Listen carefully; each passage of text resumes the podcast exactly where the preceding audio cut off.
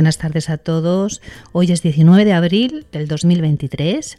Soy Susi Lizón y esto es La Brújula del Corazón en Radio Ateneu del Clot.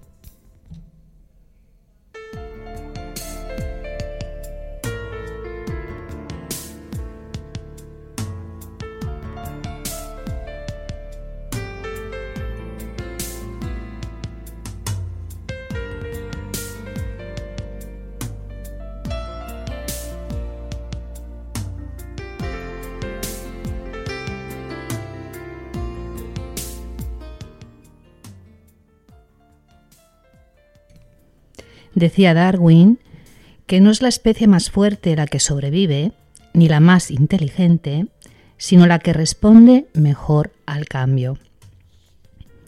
Vamos a hablar hoy en la Brújula del Corazón de cómo las personas respondemos a los cambios, bien cuando la vida nos sacude y nos obliga a reinventarnos, bien porque somos nosotros mismos quienes queremos hacer un cambio y paradójicamente sentimos que hay algo interno que nos lo dificulta y nos quedamos estancados e incluso, en el peor de los casos, paralizados. Pues para hablar de este tema y de todos los factores que influyen a la hora de motivarnos hacia el cambio y la transformación, ya sea en nosotros o en alguna faceta de nuestra vida, vamos a hablar con tres profesionales que trabajan directamente con personas que anhelan hacer cambios en su vida y necesitan conocerse y conocer cuáles son sus recursos disponibles y cómo activarlos y desarrollarlos. Así que voy a presentar ya directamente a los invitados que tenemos hoy aquí. Buenas tardes, Lidia Torres, ¿qué tal? ¿Cómo estás? Hola, buenas tardes, Susi, ¿qué tal? Muchas Muy gracias. Bien. Hacía tiempo que no nos veíamos, ¿eh, Lidia? Sí, con la pandemia esto se ha alargado un poco. Se ha alargado un poquito, ¿verdad? Muchas gracias por invitarme y feliz de estar aquí con vosotros. Pues un placer también para mí.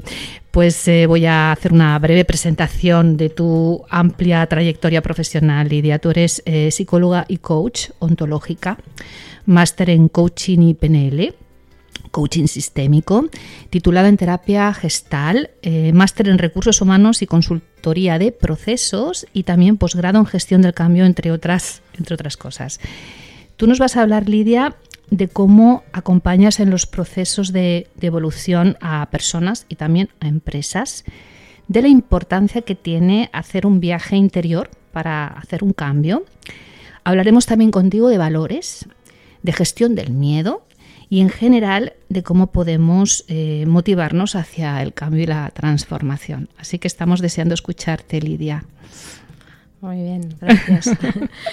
bueno, eh, Voy a presentar ahora a tus compañeros y luego eh, iniciamos la conversación contigo, Lidia. Eh, tenemos con nosotros a nuestro queridísimo Agustí Guisasola. Buenas tardes, Agustí, ¿cómo estás? Buenas tardes. ¿Cuánto tiempo, Susi? Pues sí, la verdad, mucho tiempo. la verdad es que sí. Unos años quizás, ¿no? Bueno, Agustí, eh, vamos a recordar a las personas que nos están escuchando quién, quién eres y, y acerca un poquito de tu trayectoria también muy amplia a nivel profesional. Tú eres doctor en filosofía. Eres psicoterapeuta, asesor filosófico privado, profesor de mindfulness en diferentes centros y universidades. También eres escritor, autor de un libro llamado Mi cuaderno de mindfulness y otro que en breve va a ser publicado y que vamos a hablar aquí en primicia, porque has venido aquí a hablar de este libro, que yo lo sé, y que, creo que, se va a llamar Paz y Claridad Mental. ¿Es así? Correcto, es así. Perfecto. Pues Agustí, contigo vamos a hablar, entre otras cosas, de la filosofía como una base importante para el autoconocimiento, para desde ahí poder hacer cambios, de la importancia de la excelencia del pensamiento y de transformar algunas creencias que nos impiden que cambiemos y de una de las claves importantes que yo sé que es para ti, que es cambiar practicando. Así que luego nos vas, nos vas a contar eh, qué es lo que tenemos que practicar para poder hacer estos cambios. Bienvenido, Perfecto. Agustín. Gracias por estar aquí. Y tenemos con nosotros a nuestra queridísima Mercedes Boronat. Mercedes, ¿cómo estás? Buenas tardes. Muy, muy feliz de estar aquí con todos vosotros. Hacía también tiempo que no coincidíamos, ¿verdad? bueno, Mercedes, tú eres em, creadora, eres performer, coreógrafa, pedagoga, también eres escritora, ¿eh? porque recientemente has escrito un libro que se llama Momento Boom, la verdad un título muy sugestivo, luego nos vas a explicar por qué le has llamado a este libro Momento Boom. Y vamos a hablar contigo, como hemos hablado en otros programas, eh, de creatividad, de conciencia y de cómo a través del movimiento eh, podemos contribuir a ser más espontáneos, más creativos, más resolutivos y de esta forma poder favorecer el cambio y la transformación. Un placer. Estamos deseando también escucharte, gracias, Mercedes. Muchas gracias. bueno, pues vamos a comenzar el programa de hoy aquí en La Brújula del Corazón, en Radio Ateneo del Clot, que hoy dedicamos al interesante tema de la motivación hacia el cambio. Podéis escucharnos en los podcasts que subimos al iVox después del programa. Así que unos minutos y comenzamos conversando con Lidia Torres, psicóloga y coach.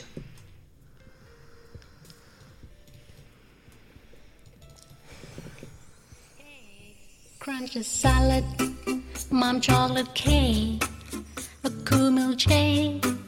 I'm happy, sun shining, children laughing, a bird singing. I'm happy. Wanna get more, more, more, more than this, or more than this, or more than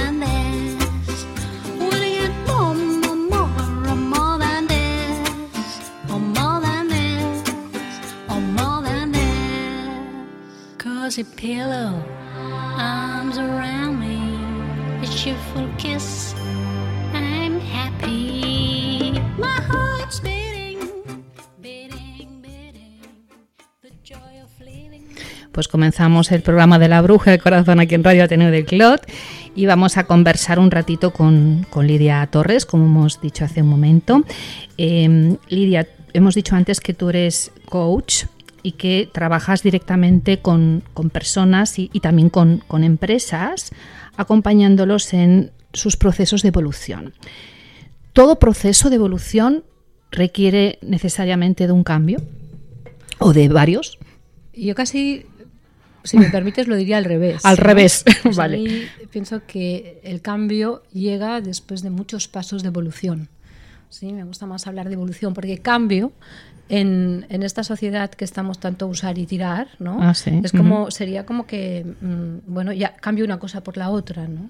Y cuando estamos en procesos de evolución, que sí, que se llama la gestión del cambio, y sobre todo a nivel organizacional, empresas, organizaciones, ¿no? también familias, Sí. em, sí se, se dice así, está, pero, pero no es un cambio, porque hay cosas que tenemos que conservar, o queremos, no, tenemos, Claro. queremos conservar. Ajá. Entonces es una evolución, como Darwin, ¿no? La teoría de la evolución, ¿no? Sí. ¿Mm? Y al final de evolucionar, pues claro, ya he cambiado, también nuestras células del cuerpo cambian en tiempo, pues exactamente igual las estructuras eh, de las personas y de las organizaciones.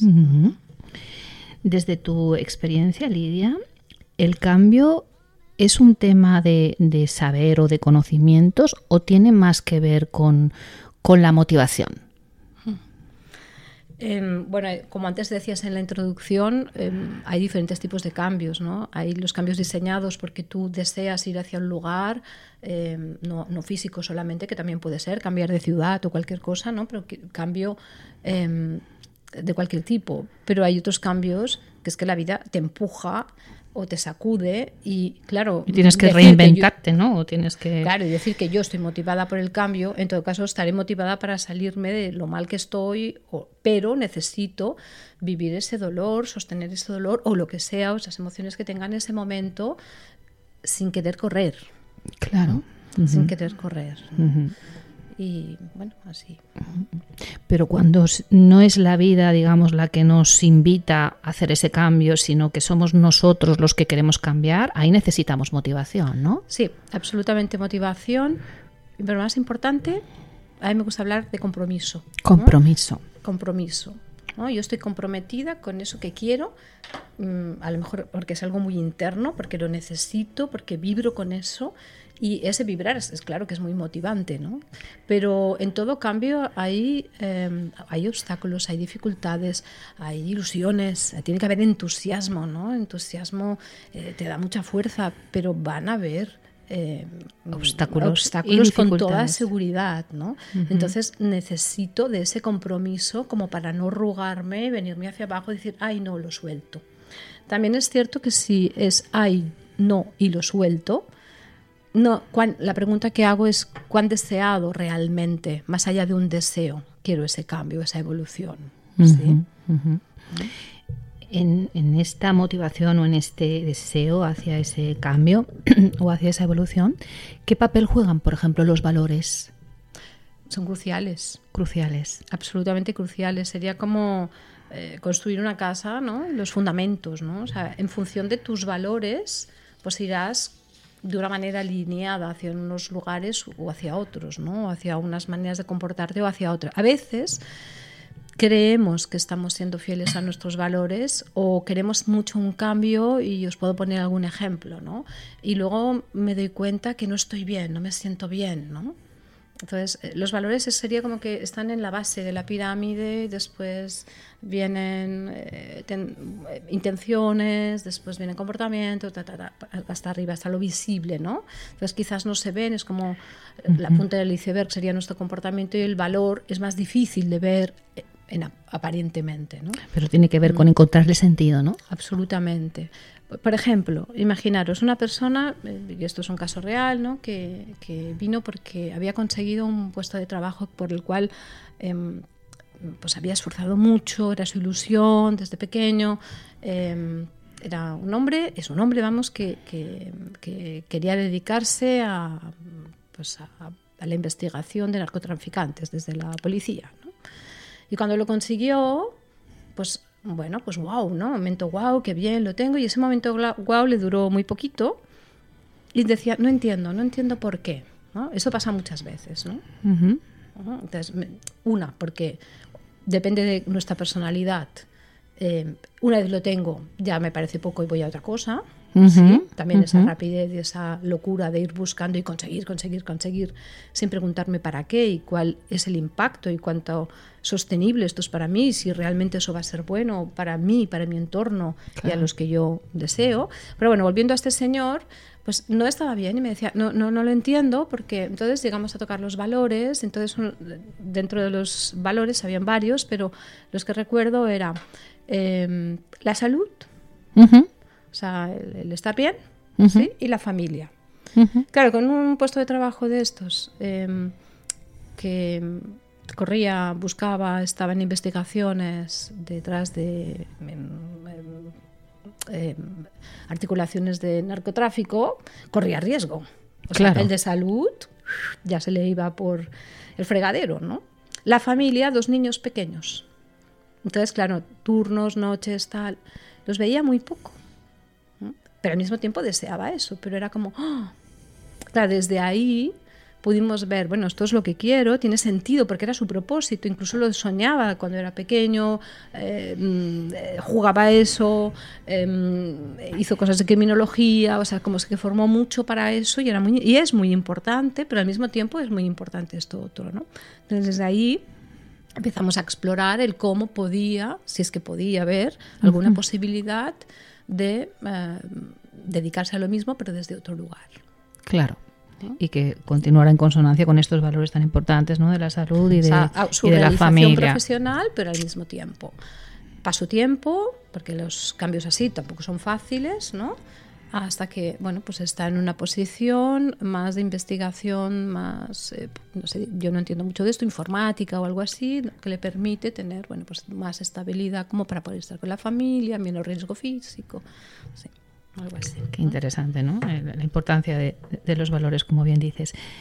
¿Necesitamos eh, realizar un viaje interior? Es decir, ir hacia adentro, ¿no? Para, para poder encontrar eh, los recursos que necesitamos para, para hacer un cambio.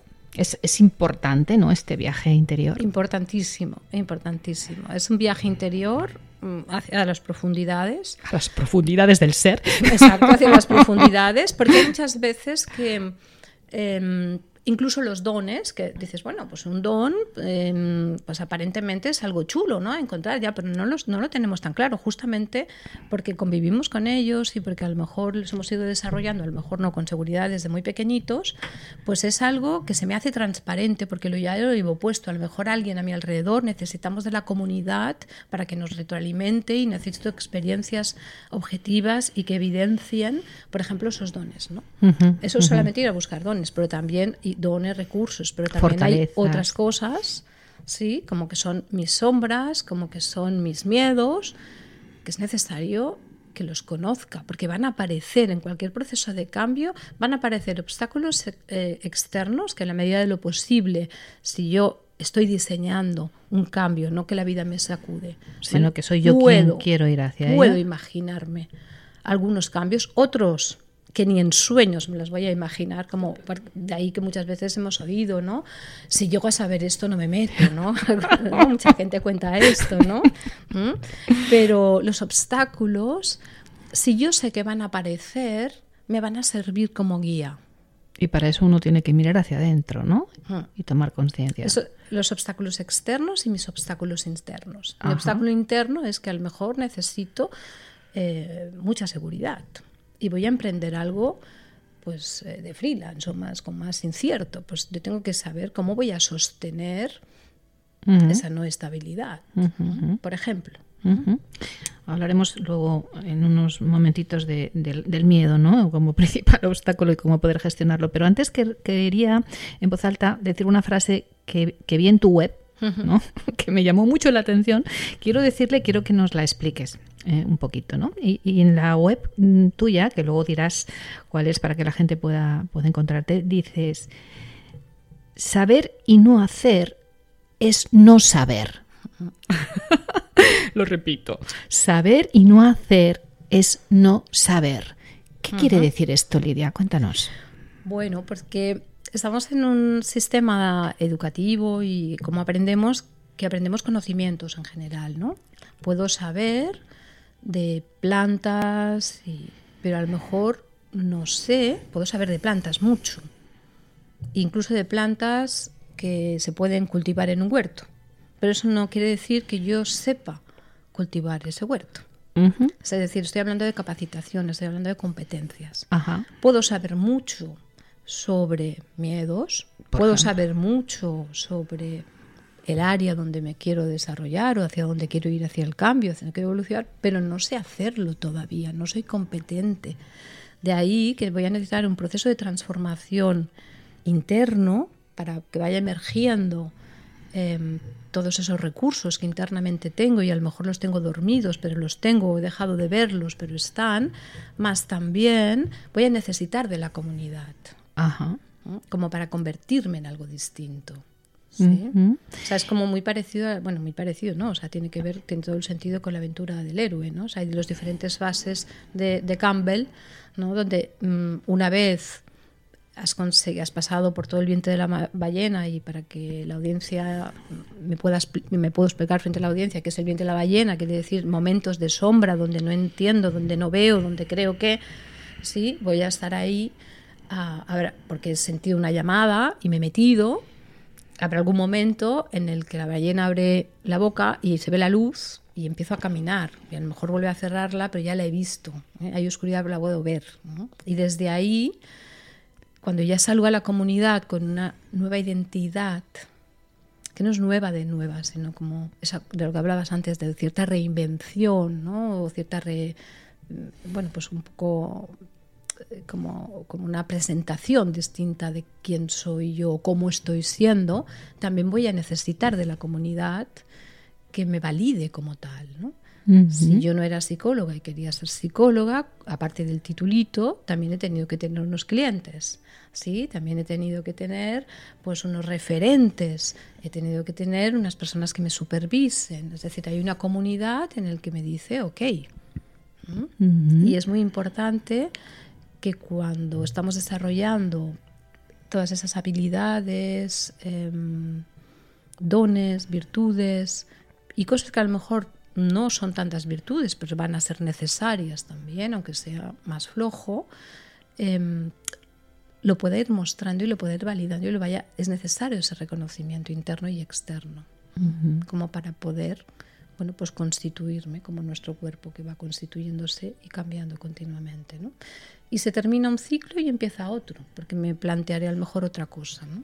Aunque sea desde el mismo propósito. No es tan importante qué hago, sino desde dónde lo hago y desde cómo dónde, lo hago. desde dónde lo haces, ¿no? Mm. De esto nos hablará también luego Mercedes, ¿no? Nos hablará de lo importante que es desde dónde uno crea, ¿verdad, Mercedes? Luego hablaremos contigo.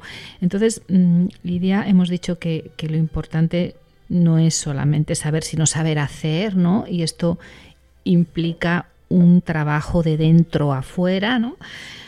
Por lo, que, por lo tanto, no necesitamos solamente aprendizajes intelectuales, sino que necesitamos otro tipo de aprendizajes, otro tipo de habilidades emocionales, corporales, eh, relacionales, etcétera. Por ejemplo, desde tu experiencia, ¿cuáles serían las más, supongo que son todas, ¿no? Pero podrías eh, subrayar alguna de estas habilidades como muy importantes o, de las más importantes?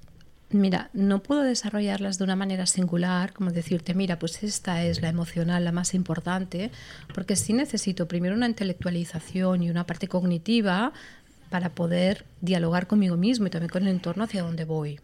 Después, diseñar y diseñarme eh, un estado de ánimo que me ayude, que me acompañe, muy a pesar de que voy a tener emociones distintas en función de todo el proceso, ¿no? Claro. Va a ser necesario, supongo que Merced nos hablará de ello, que lo hagamos músculo, que lo incorporemos. No incorporamos, incorpore, in dentro del cuerpo, hasta que no lo hacemos cuerpo, no es una realidad, es un intelecto, es qué, una idea. Qué importante esto del cuerpo, que también, como bien dices, hablaremos con, con Mercedes de este tema, ¿no? Uh -huh. Por lo tanto, eh, es, es, muy importante el hacer un trabajo integrativo uh -huh. y muy, con una mirada muy holística. Con todas las dimensiones del ser. Que sería ir a investigar el propósito del para qué este cambio y desde dónde haces ese cambio, uh -huh. ¿sí? visitando todas las áreas que tienes como ser humano y a nivel relacional también, porque no estamos solos. ¿No? Claro, Lo intelectual, lo emocional, lo corporal, lo relacional, con el punto en el centro que es tu propósito.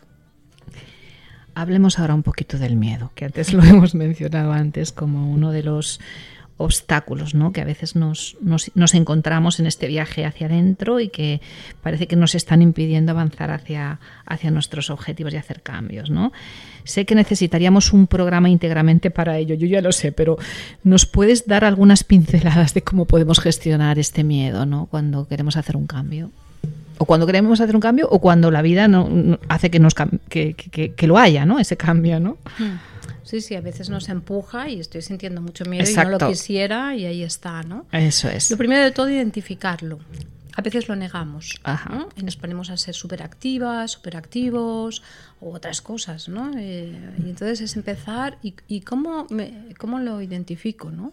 Uh -huh. Pues mira, desde lo sensorial, desde el cuerpo. Como decíamos sea, antes, ¿no? Desde el cuerpo. Es, uh -huh. ¿qué, qué, qué, me, ¿qué, se me está removiendo? Los dichos populares dicen, ¿no? Se me ha cerrado el estómago, tengo, eh, tengo nudo. Hojitas, tengo un nudo. Sí, bueno, pues desde ahí, ¿vale? ¿Y eso qué es? Miedo. Y desde ahí empezar a, a dejar que el miedo eh, nos vaya diciendo miedo a que nos hable, ¿no? Nos de esa información tan Exacto. valiosa a veces que nos, nos, habla, nos va diciendo. Y el miedo es muy pesado, porque además, como nos, todos nosotros tenemos unos patrones, ¿no? En función de lo que hemos vivido y nuestra biología también, pero sobre todo todo el entorno y con quién he vivido y qué me han dicho, si tengo unos padres más miedosos o no, bueno, que es primero el huevo o la gallina, ¿no? Sí, es un poco así, saberlo. pero es muy pesado, o sea, si vas viendo qué te dices, a veces cambia el tema, pero te dices lo mismo, con lo cual es tuyo, no es de lo que hay fuera. ¿no? Claro. Entonces, sí, sí ¿no? Entonces es empezar a, a, a, decir, bueno, yo le llamo enanito venenoso o enanita venenosa, ¿no? bueno, enanita venenosa, has venido aquí otra vez a decirme que qué difícil esto, cómo voy a poder, o sea, lo que le podríamos llamar boicoteadores, pero en realidad es desde el miedo, ¿no? Claro. Entonces, claro, desde el momento en que primero tú lo sacas, el miedo ya no es, tan, ya no es tan, un enenito tan venenoso, ¿no? porque ya lo estoy viendo de frente y no es tan grande, pero cuando yo no lo saco, es como un monstruo, me puede ¿no? bloquear claro. o me bloquea. O, o, o sí, o voy andando, pero ahí como que me voy arrastrando y que me va costando y que, uy, ¿no? Qué complicado, ¿no? Entonces, supongo que también Mercedes hablará de esto, ¿no? Sí. Pero una de las cosas importantes es bailate el miedo. Báilate el miedo, qué bonito. Bailate el miedo. sí. O baila con el miedo, bailate Sí, el miedo. claro, exacto, baila, eh, baila o cántalo, ¿no? O sea, cántalo. trabajo eh, con voz, yo canto en una coral, pero además he hecho un traba- trabajos con voz terapéuticos durante un año y es aquello que, y no es cantar bien ni mucho menos, si ya movernos nos cuesta, con la voz nos da mucha más vergüenza y cuando trabajas con los clientes, oh, yo canto muy mal, no, no, no, pero si no hay que cantar mal, ni bien, ni mal, o sea, es, ca- saca la voz, ¿no? Y, mm, yo, yo no sé música, que me encantaría, ¿no? y me ayudaría, pero no hace falta, sácalo, muévelo, ¿sí? Y luego hay otra cosa importante, que es que el miedo tiene una parte positiva. Claro. Te Y- y, la pregunta ¿no? es, De alguna exacto. manera. Y la pregunta es, miedito, enanita venenosa, enanito venenoso, ¿qué quieres contarme? ¿Qué- ¿De qué me quieres cuidar? Sí, yo esto se lo digo a mis clientes, ¿no? Todos tienen sus enanitas, enanitos y trabajamos con los personajes, ¿no? Eh, y, y es, ¿cuál, cuál, cuál es la buena intención que tiene ese miedo? La, la este intencionalidad miedo? positiva, ¿no? ¿Cuál que es la tiene buena ese, intención? ese miedo, ¿no? Y desde ahí, claro, el miedo, la parte positiva del miedo es la prudencia. Por ejemplo. Y es otro tipo de miedo, ¿sí? O, sea, o es una intensidad distinta del miedo, ¿no? Y es muy interesante el cómo yo puedo pasar de estar absolutamente bloqueada o con mucho miedo, pero si realmente yo quiero ese cambio, no es que no voy a tener miedo, o sea, yo le digo a todos mis clientes, o sea, olvídate de que tú eh, quiero hacer las cosas sin miedo porque soy, entonces se hacen mucho barullo mental, insegura, no sé qué y tal, y es, ¿de verdad lo quieres y para qué lo quieres? Y bueno, chequeamos muy bien eh, todo el impacto que va a tener en su vida, ese cambio, esa evolución y tal. Sí, sí, sí, eso lo notan, ¿eh? O sea, como que, no, hay algo que me dice que voy para allá. Ok, pues mira, coges el miedo y lo pones en, la- en- la buchaca. en la buchaca, en el, En el en la- bolsillo. en el bolsillo, y con el miedo tiras. Son como los toreros, ¿qué te crees? Eso es Que el coraje. torero, exacto, Eso es el mira, coraje. Eso es coraje. Hacer las cosas con Eso miedo, es ¿no? coraje. Eso es coraje. Porque si esperamos a no tener miedo, No lo hacemos nunca. no lo voy a hacer. Claro. Y el enanito se convierte ahí en una especie de monstruo. Claro, y yo les digo, pues el, el torero, ¿qué os creéis? ¿Que no tiene miedo? Hmm. Muchísimo miedo. ¿Y qué hace? ¿no? O sea, con independencia de te gusten o no los toros, lo uso como metáfora y ya está ahí. Todo lo demás no me gusta, ¿vale? O sea, que quede claro, ¿vale? Pero ¿qué hace el torero? Pues con su miedo, con el culo apretado y para adelante. Y Delante de pa'lante. 500 kilos que tiene delante y con toda la... mm, O sea, realmente, sea, ahí le va la vida. Normalmente a nosotros los cambios que nos planteamos desde el diseño no nos va la vida. No nos va la vida. ¿no? Normalmente. Pero nos imaginamos lo peor, de lo peor, de lo peor, de lo peor, de lo peor. de lo peor. Hemos hablado del miedo como uno de los principales obstáculos, eh, que nos has ayudado muy bien a, a darnos unas pinceladas claras de cómo gestionarlo, sobre todo primero reconociéndolo, ¿verdad? Expresándolo, escuchándolo y transitándolo, ¿no? Con coraje. Hay otro obstáculo, ¿no? Que, que está seguramente relacionado con este, que son eh, algunas creencias que podemos tener inconscientes sobre nosotros mismos, sobre la vida, y que esto pues nos esté mm, dificultando el cambio. Entonces, me imagino que esto debe ser como lo del miedo, que hay que identificarlas, ¿no? Pero ¿cómo llegamos a esas creencias que son inconscientes? ¿Cómo podemos llegar a darnos cuenta que esas creencias nos están limitando? Porque si no nos damos cuenta no podemos hacer nada con ellas. Mm. Eh, sí, es súper importante darte cuenta eh, y no es fácil. De hecho, solitos es difícil, solitas es difícil. Necesitamos acompañamiento, ¿verdad? necesitamos un acompañamiento, necesitamos a veces cuando ya has trabajado mucho y tal, pues te puede dar la intuición de, uy, esto creo que no lo había mirado y quizá, ¿no? O sea, sí, o leyendo alguna cosa, o si observas, te observas mucho en algunos lugares, ¿no? Pero por lo general es necesario un acompañamiento que te plantee un cuestionamiento.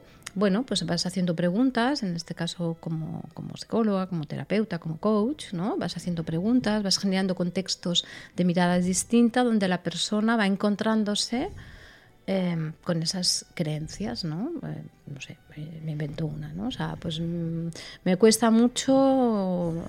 Mira, el otro día en, una formación de coaching había una chica que me decía, no entiendo por qué, pero me cuesta mucho tener pareja, ¿no? Y, y entonces, mm, bueno, pues, eh, pues teniendo un poquito de conversación, se dio cuenta que es que em, todas las mujeres en tres generaciones anteriores habían perdido a sus parejas muy pronto. Caray.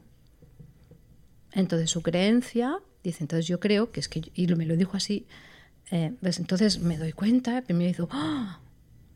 mi madre, mi abuela, mi bisabuela, además me decía, no han hablado del, del, del- duelo entre ellas, madre e hija, que es, o sea, abuela y madre de ella no habían hablado. Y cuando se dio cuenta, luego se pudo reír y dice, entonces, claro, ahora lo entiendo, no puedo casar porque que lo voy a matar. Por ejemplo, ¿no? esto, esto, esto fue el sábado pasado. No, el domingo, este Está- domingo por la mañana. pensando, Lidia. Este domingo.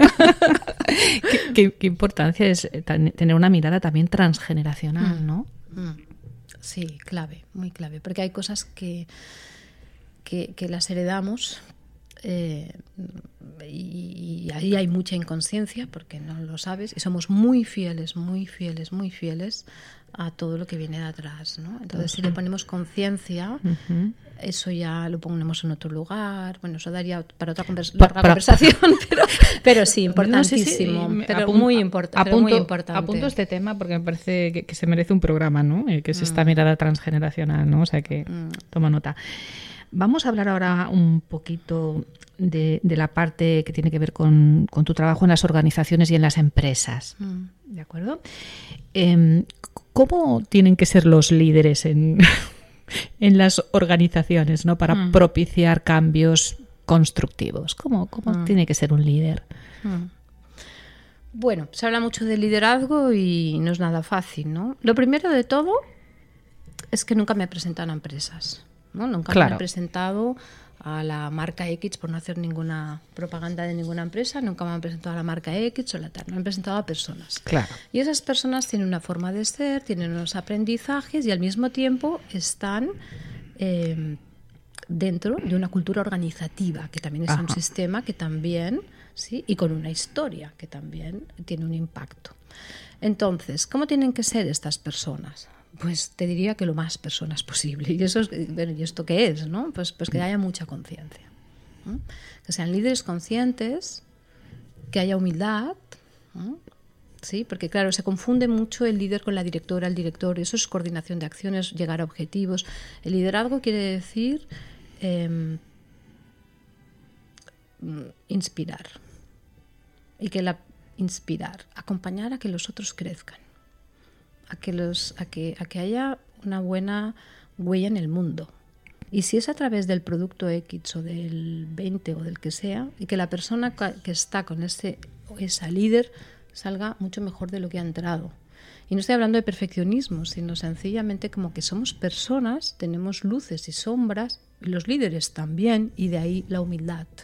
Y, la, y de ahí la humildad, no solamente por, por, por aceptar, por ver las sombras, para poder hacer equipo con otros que le complementan, y, sino también para... Un líder no tiene que saberlo todo. Claro.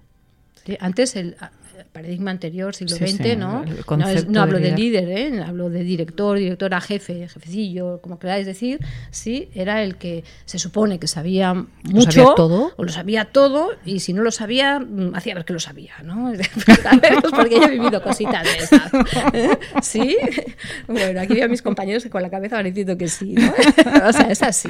¿no? Entonces, no se tiene que saber de todo. Ten- o sea, tengo que saber coordinar a personas, tengo que saber inspirar, tengo que saber...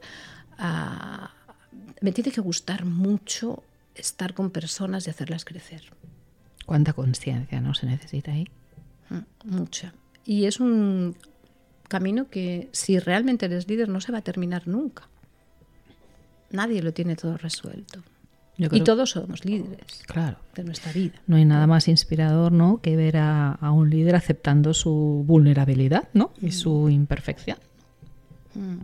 Y también el dar paso a que el resto del equipo pues sabe montones de cosas, mucho más que ella o que él, y que lo que hace es pues como un director de orquesta, ¿no? Un director de orquesta pues pues a lo mejor sabe un instrumento o dos, pero no sabe de todo, pero sí sabe decirle, pues quién entra uno, quién y y, bueno, no os habéis ido a- al Palau de la Música y habéis cerrado los ojos y habéis dicho, "Ah, pero qué maravilla, pues cuando hay esa fluidez en los equipos, qué maravilla, ¿no? Pero eso también quiere decir saber manejar los conflictos, bueno, afrontarlos, no, no, no decir, hay un conflicto, pues qué miedo y tal. Bueno, no es fácil, pero por conflictos va a haber siempre, como en la vida, pues en cuanto somos más de uno, pensamos distintos, y hay- Claro. hay que tirar adelante, ¿no? Claro, claro. Y, y desde ahí, pues eh, un líder es necesario, el líder y el equipo, ¿eh? que sepa dos enfrentar el, al- el conflicto de diferentes maneras como para llegar a las mejores soluciones dentro de los recursos que puedan tener ellos y el contexto que haya. Entonces, si, si tenemos líderes conscientes en, en las organizaciones, eh, las personas de estas organizaciones seguramente pues, son más felices. Si son más felices, pues eh, hay resultados también, entre comillas, más felices, ¿no? Quiero decir que hay suficiente conciencia a nivel organizacional de esta relación que existe, ¿no? Entre podríamos decir la felicidad y los resultados o la productividad en una empresa o no o todavía no hay suficiente conciencia de esto. Cada vez más. Cada Yo vez creo más. que hay una conciencia importante. Soy bastante optimista, o sea, sí te puedes encontrar organizaciones pues que, que no, pero la gran mayoría de organizaciones y, y después de la pandemia, después de cómo Todavía más, ¿verdad? mucha más conciencia de que, fijaros, ¿no? Todo el mundo trabajó desde sus casas con los recursos que tenían, los niños por el medio, la mesa que tenían, eh, la silla que tenían, el ordenador que hubo. Uh, Hubieron empresas que se anticiparon y tenían laptops y eh, cada uno, pero otros no, o sea, tenían que utilizar lo que tenían en casa, ¿no? Y la gente ahí pues se desarrolló, se implicó, tal. Entonces, es muy importante. Cada vez más hay más conciencia. Entonces, eh, esto de la felicidad también tiene que ver con el, con el propósito, ¿no? Si el propósito del colaborador o de la persona que está trabajando en una organización está alineado con los propósitos, al menos a grandes términos, en tendencia, ¿no? Como paraguas, ¿no? De lo que estoy haciendo tiene sentido, pues bueno, se lo pasan muy bien, porque además eh, tiene un sentido, hay un para qué y se desarrolla. ¿no? Y también tiene que ver con los valores. ¿no? Y esto, por ejemplo, las nuevas generaciones lo tienen clarísimo. El otro día, yo tengo dos hijos, uno de 23 y uno de 21 años, y mi hijo mayor ya está trabajando, haciendo prácticas y, y ahora está recibiendo ofertas. ¿no? Y el otro día, claro, está felicísimo porque, bueno, que, que reciban, pero claro, es como, ¿qué hago? ¿no? Y el otro día me dice, mamá, eh, he recibido una oferta de una empresa X y bueno, le pagaban muy bien y coche de empresa, tal, muy bien. Y claro, para ser un junior lo que le pagaban era como, bueno, para hacerle chiribitas los ojos, ¿no? O sea, y le digo, ¿y? Y me dice, ni hablar, no pienso contribuir, no pienso contribuir en que las personas se enfermen. Caramba, eso sí que es ser Y consecuente no- con los valores. Y no solamente es que estoy, oh, qué orgullosa de mi hijo, que por supuesto, ¿no? Pero no estoy haciendo esto, sino que conozco mucha gente joven que es más sí, que eh, tiene consciente. mucha conciencia, por un lado, de cuáles son los valores que hay detrás, ¿sí? Y también tiene significado esto que estoy haciendo para mí, sí o no. ¿sí? Entonces, si no le encuentran sentido, buscan otra cosa. Nuestras generaciones éramos, pues como, claro, veníamos de un paradigma de trabajo para toda la vida, no, más o menos, ¿eh? ¿Sí? Eh, ellos es, mm, ya no me aporta, y no estoy hablando de aportar, sí, a veces tiene que ver con el microclima, no solamente de la cultura de la empresa, sino si el microclima de ese equipo en el que está la persona no es el suficiente satisfactorio porque pues el liderazgo que hay pues es un liderazgo donde no te deja crecer donde no puedes eh, donde eh, la iniciativa la creatividad es, es, escasa y la persona tiene esas ganas se va a buscar otro lugar aunque el mercado laboral esté como esté uh -huh. fácil va a ser no pero que hay fácil en la vida nada cuando nada. quiero lo hago lo busco tardaré más tardaré menos pero ¿no? Pues qué interesante todo lo que cuentas, Lidia. Se nos está agotando tu tiempo, aunque luego ya sabes que compartiremos algún libro, ¿no? Que me gustará que nos digas sobre este tema. ¿Cómo pueden encontrarte las personas que te están escuchando, quieran saber más de ti o no sé, o quiera, quieran ser acompañadas por ti en alguno de estos procesos de evolución que Bueno, comentabas? Si, si quieren ser acompañadas, que pueden mandar un mail eh, directo, lidia arroba sabanti con v Con V. punto es, ¿sí? o si no en la web, web, web sabanti.es. Por ¿vale? si no te buscan en el Google directamente, Mm, Lidia aparece- Torres y aparecerá sí, seguramente exacto, también, exacto. que en el Google aparece todo. Sí. Pues muchísimas gracias, Lidia. Me ha encantado A ti. tu, tu intervención. Gracias a ti. Pues continuamos en el programa de la Brújula del Corazón en Radio Ateneu del Clot y vamos a conversar en un momentito con Agustí Guisasola. mom chocolate cake, a cool milkshake. I'm happy, sun shining, children laughing, a bird singing. I'm happy.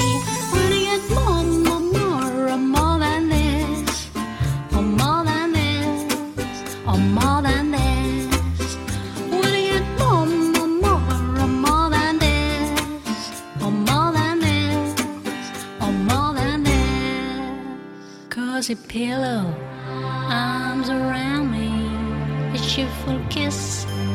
I'm happy. My heart's beating, beating, beating. Pues continuamos en el programa de la Brújula del Corazón aquí en Radio Ateneo del Clot y vamos a conversar un ratito ahora con Agustí Guisasola. Hola de nuevo, Agustí, ¿qué tal? ¿Cómo estás?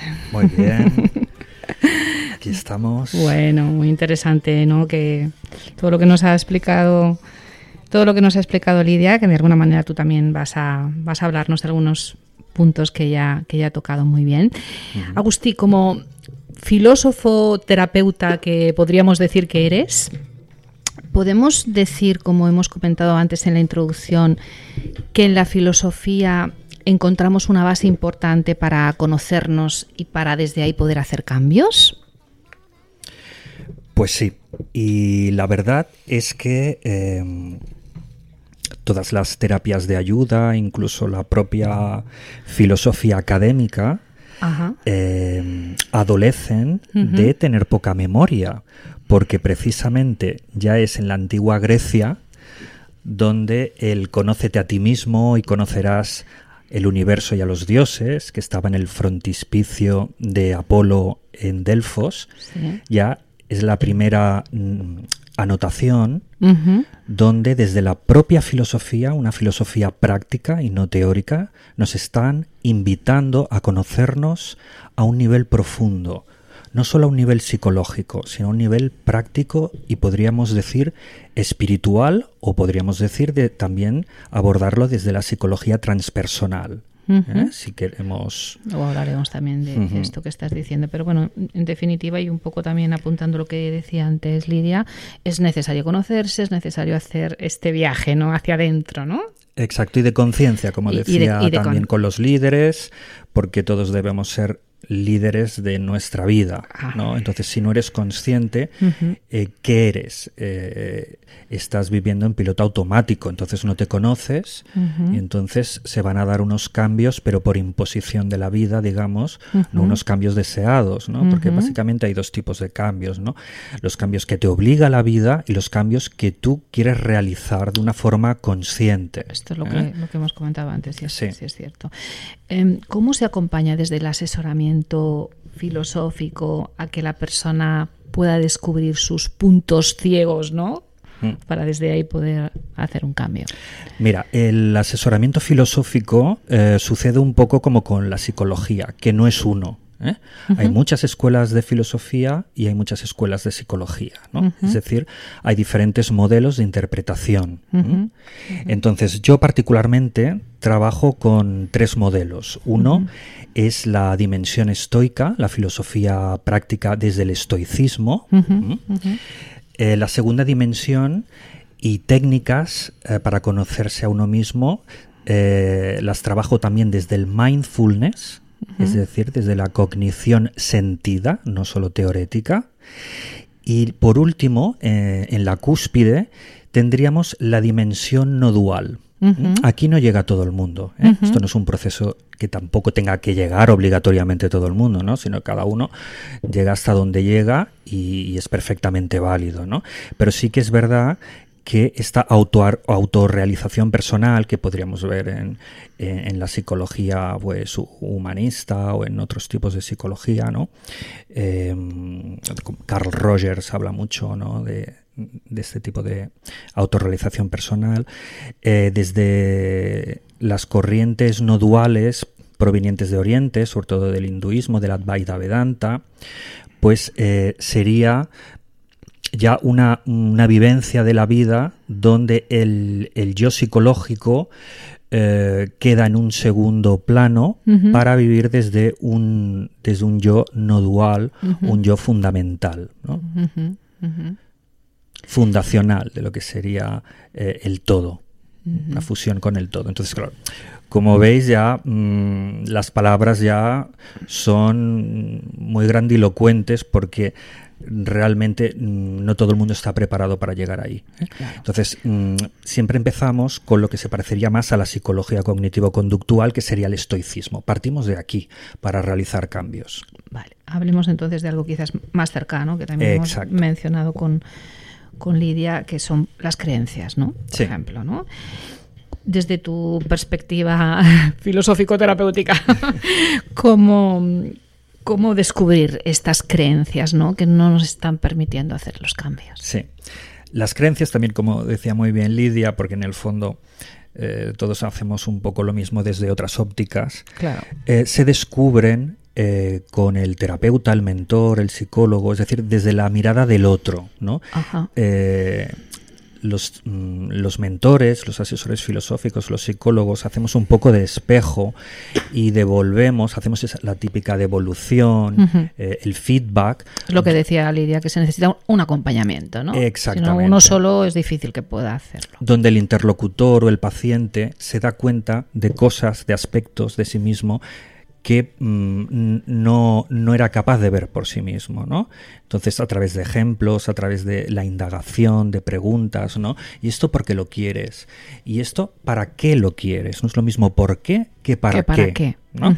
Eh, la causa que el desde dónde que decías tú muy bien, ¿no? Entonces, todo esto eh, a una persona que no ha tenido nunca un desarrollo personal acompañado de un profesional, le va haciendo pensar en distintas direcciones y se va conociendo desde otros ángulos, ¿no? o preguntas eh, de poder, ¿no? De, por ejemplo, pues una persona que mm, no afronta los problemas, ¿cómo la podemos llamar? O le vienen a la mente cobarde, eh, falta de valor, ¿no? Entonces, claro, eh, se ve reflejado como en un espejo a través de preguntas realmente poderosas, ¿no? Necesitamos la excelencia del pensamiento para poder hacer eh, cambios, mm, buenos cambios.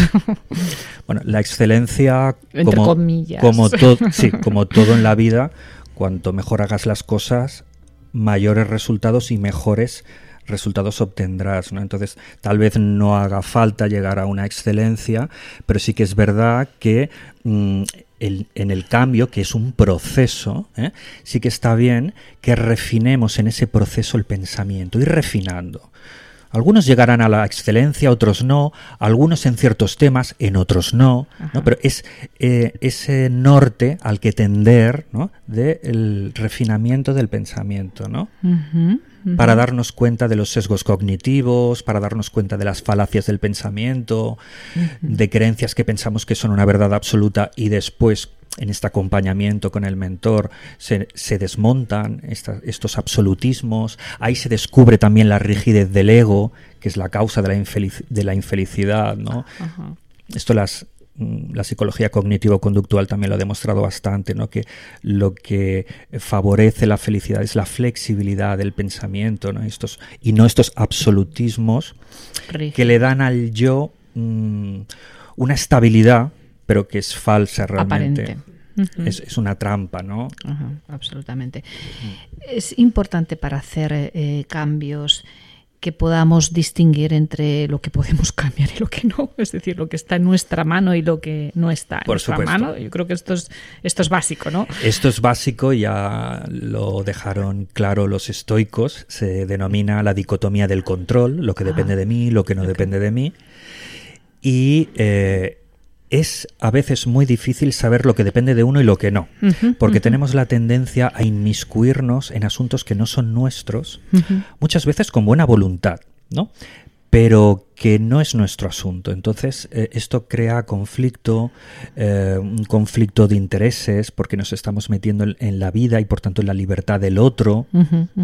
Y a veces con esa excusa de mm, eh, cómo es mm, mi madre, cómo es mi pareja, cómo es mi hijo, es decir, ese vínculo tan importante, nos creemos con derecho a meternos en la privacidad de los demás. Y esto crea muchos conflictos, ¿no? Entonces, hay que saber lo que depende de uno, lo que no, Lo que no, aceptarlo, aunque no nos guste. Esto también nos va a dar mucha tranquilidad personal, ¿no?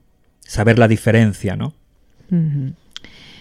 Hablábamos antes de, de la excelencia del pensamiento, ¿no?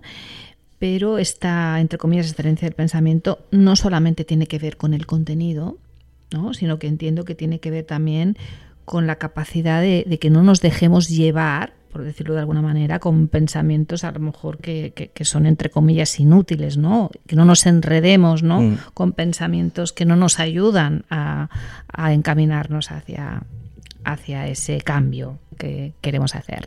¿Es así? Exacto, sí. Aquí mm, yo en el consultorio lo trato de dos maneras, ¿no? Ajá. Una que es propiamente desde la filosofía, el refinamiento del pensamiento, como decía, ¿no? Ver qué es lo importante, lo que es eh, accesorio y lo que es inútil, ¿no? Sí. Y después desde el mindfulness tener esa conciencia de, desapegarte del pensamiento, es decir, ver que tú no eres los pensamientos. La mayoría de gente cree que su personalidad, que es lo que piensa, ¿no? Entonces, esto en psicología, el término es defusión cognitiva, ¿no? Es ver eh, los pensamientos como es algo que yo pienso, pero no tiene por qué ser verdad. Yo ahora puedo pensar en un unicornio rosa, pero no existe en la realidad ningún unicornio rosa. Es simplemente un pensamiento y existe como pensamiento, pero no en la realidad.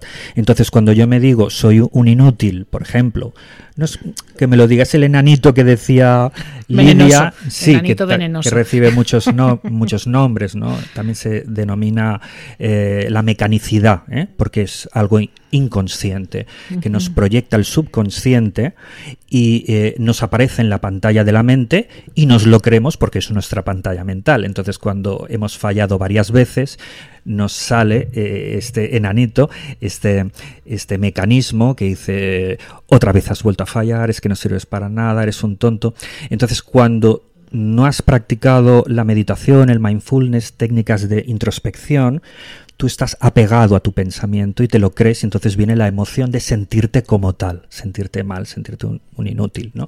Para seguir con el mismo ejemplo. Entonces cuando tú haces difusión cognitiva te das cuenta que es como si lo dijera otra persona, como tu sombra, ¿no? Pues, pues bueno, podemos indagar de por qué me dice esto esta parte de mi inconsciente o no, simplemente ver, saber que es una cháchara mental que siempre estará ahí, que se puede mm, reducir, que es como el volumen de una radio y para eso sirve la- la meditación, entre otras cosas, para disminuir los pensamientos distractores y automáticos y mm, obsesivos, ¿no? Eh, pero que eso puede aparecer, ¿no? Y que eso no eres tú y que eso no tiene por qué ser verdad. Es más, casi nunca es verdad. Tampoco al revés, la gente que se piensa que es maravillosa, que es un crack, que yo soy el mejor, Tampoco ese es el mismo mecanismo que te está proyectando desde el subconsciente, pues bueno, tendrá una utilidad, evidentemente, un porqué, una estabilidad para mantenerte estable, fuerte, ante, pero que no, no es real. No Qué, liberador ¿no? entonces, ¿no? Esto que estás explicando. de- Claro. De, poderles hacer espacio ¿no? a los, a los Sí. pensamientos dentro, dentro de uno mismo. Hablemos ahora del miedo, como hemos hablado antes con, con Lidia. También el, el mindfulness o la meditación eh, nos puede ayudar a, a gestionar este miedo, en el sentido de que muchas veces el miedo aparece, como decía Lidia, porque nos imaginamos cosas catastróficas, ¿no? escenarios terribles, ¿no? Sí. ¿Cómo nos ayuda el mindfulness en este sentido a gestionar el miedo? Una de las formas, tal vez la más importante, la que trabajo más en el mindfulness, es la gestión del tiempo psicológico. Ajá. El miedo se sitúa normalmente en el futuro. Claro, claro. Nosotros partimos... sí, ¿no? Eh, exacto. Y si es futuro, ¿no? Eh, es adelantar aconte- acontecimientos catastróficos, ¿no? Que no han sucedido, que normalmente no van a suceder. Eso es lo que nos demuestran las estadísticas, por decirlo de alguna manera. Incluso cada uno puede hacer su revisión personal, decir cuántas veces me he preocupado en tres meses y qué ha sucedido finalmente.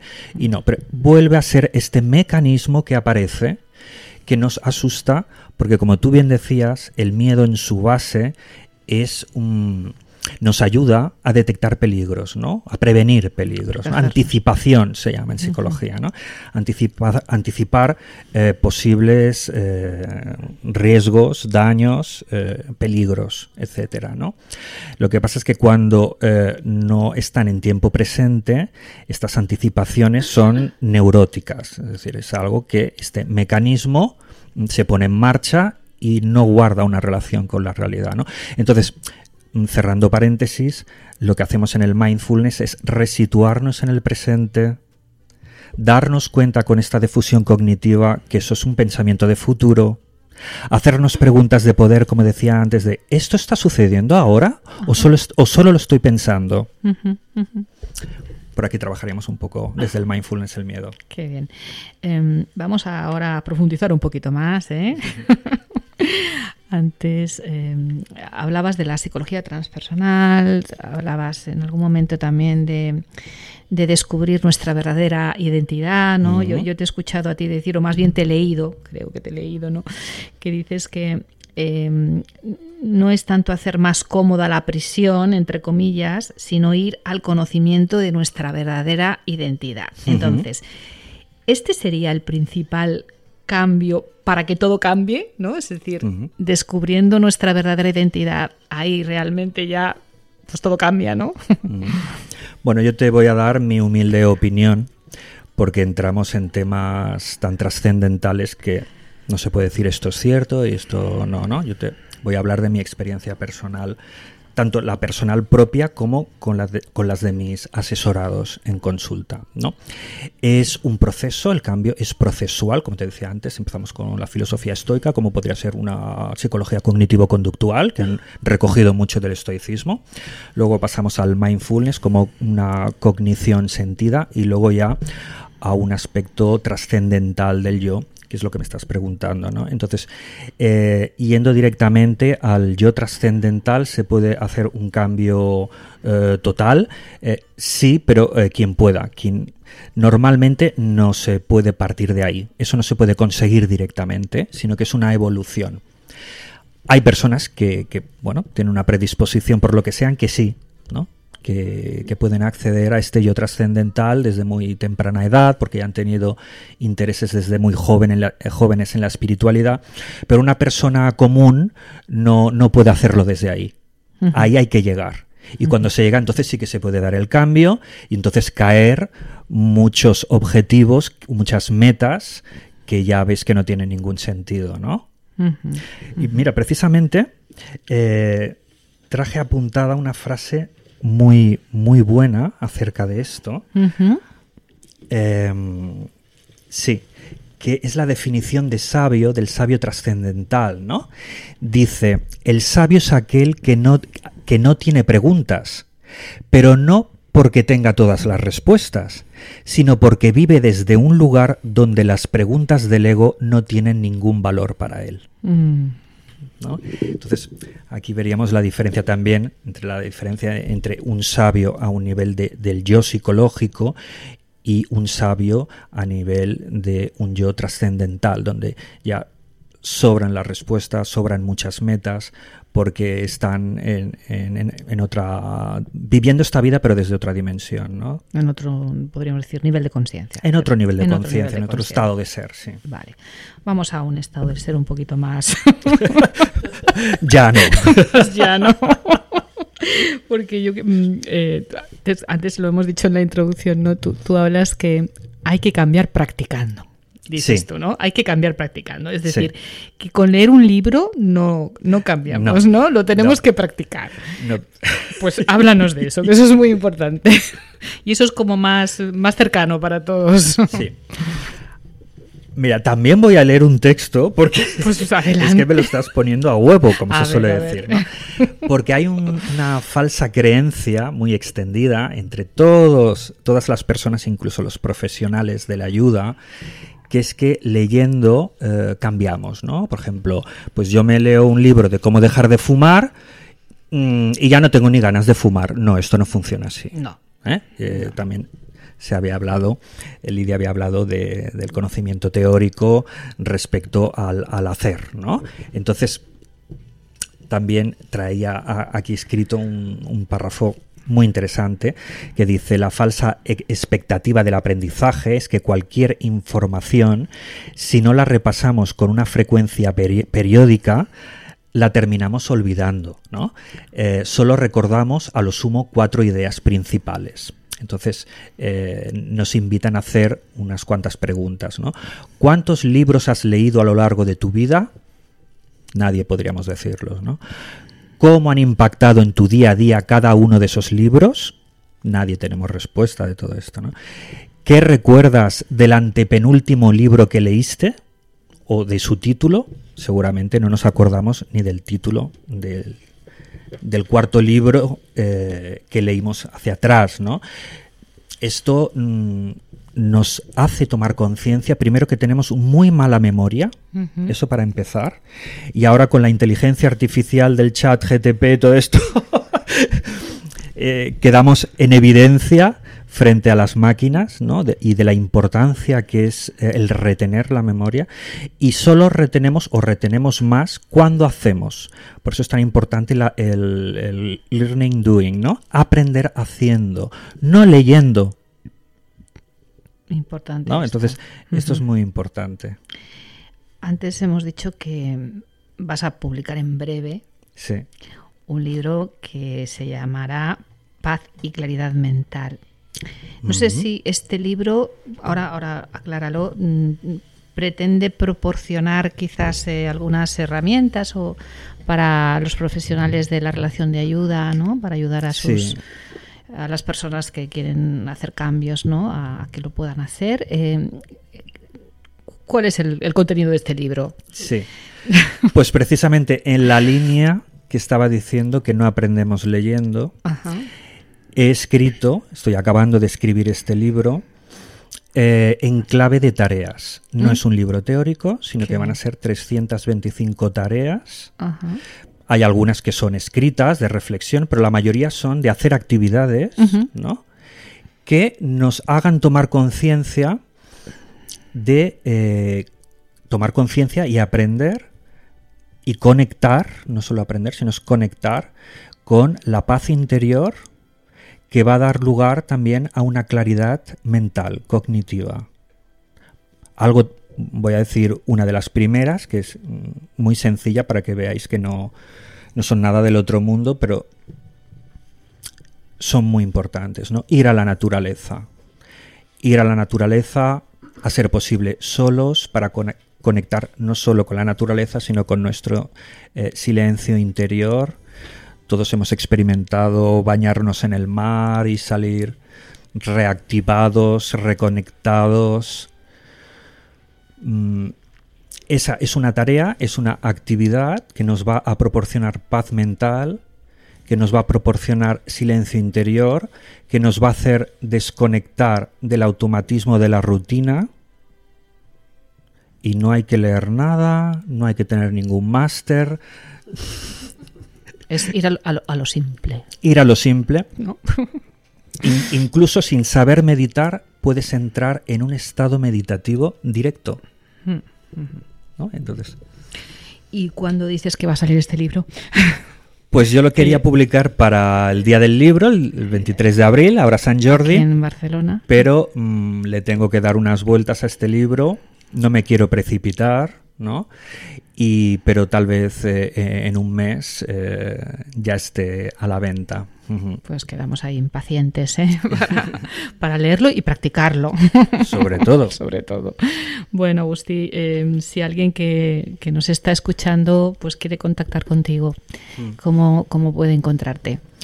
Pues mi página de toda la vida es agustiguisasola.com y ahora estoy haciendo otra que es de momento es muy, muy sencillita porque la estoy realizando, que es conrumboestoico.com. Qué bonito. Sí. rumbo estoico. Sí, con rumbo estoico. Parece un baile esto también.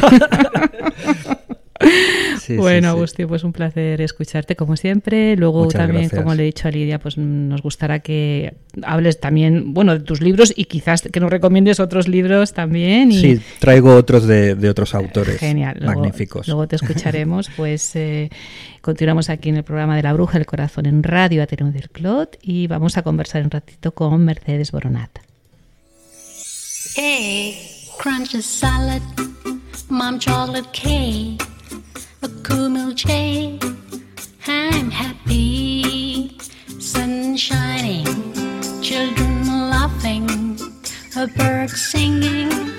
I'm happy.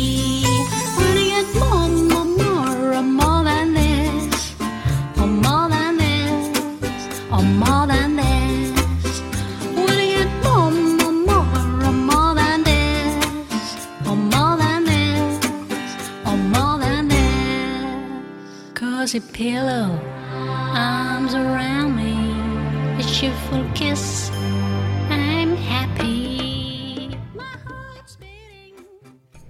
Pues continuamos aquí en el programa de La Bruja del Corazón en Radio Ateneo del Clot. Y ahora pues vamos a conversar con nuestra queridísima Mercedes Boronat. Hola de nuevo Mercedes, Hola, ¿cómo estás? Hola, hola Susi, aquí estamos.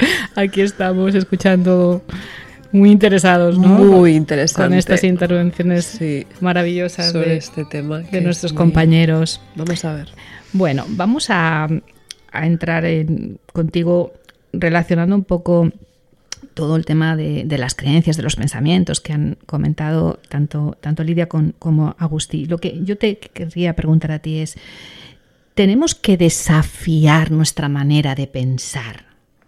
Es decir, nuestra capacidad de resolver problemas y de hacer cambios requiere, pues eso, que le demos una vuelta total a, a nuestra mente y, y trascender estos límites ¿no? que tenemos ahí en nuestra manera de pensar habitual. Bien, yo, yo lo abordaré desde mi, mi práctica creativa, o sea, A ver, digamos, adelante. y lo abordaré desde una, experiencias muy específicas que pueden a ver si pueden ayudar a quien nos está escuchando. ¿no? Entonces es, eh, claro, cuando tenemos una serie de pensamientos, em, mi, mi abordaje es, em, estamos alineados con nuestro cuerpo físico cuando estamos con esos pensamientos limitantes, estamos alineados con nuestra, nuestro cuerpo emocional, estamos alineados con nuestro cuerpo energético. Digamos, el desarrollo para mí es la manera de pensar está en relación a ese alineamiento.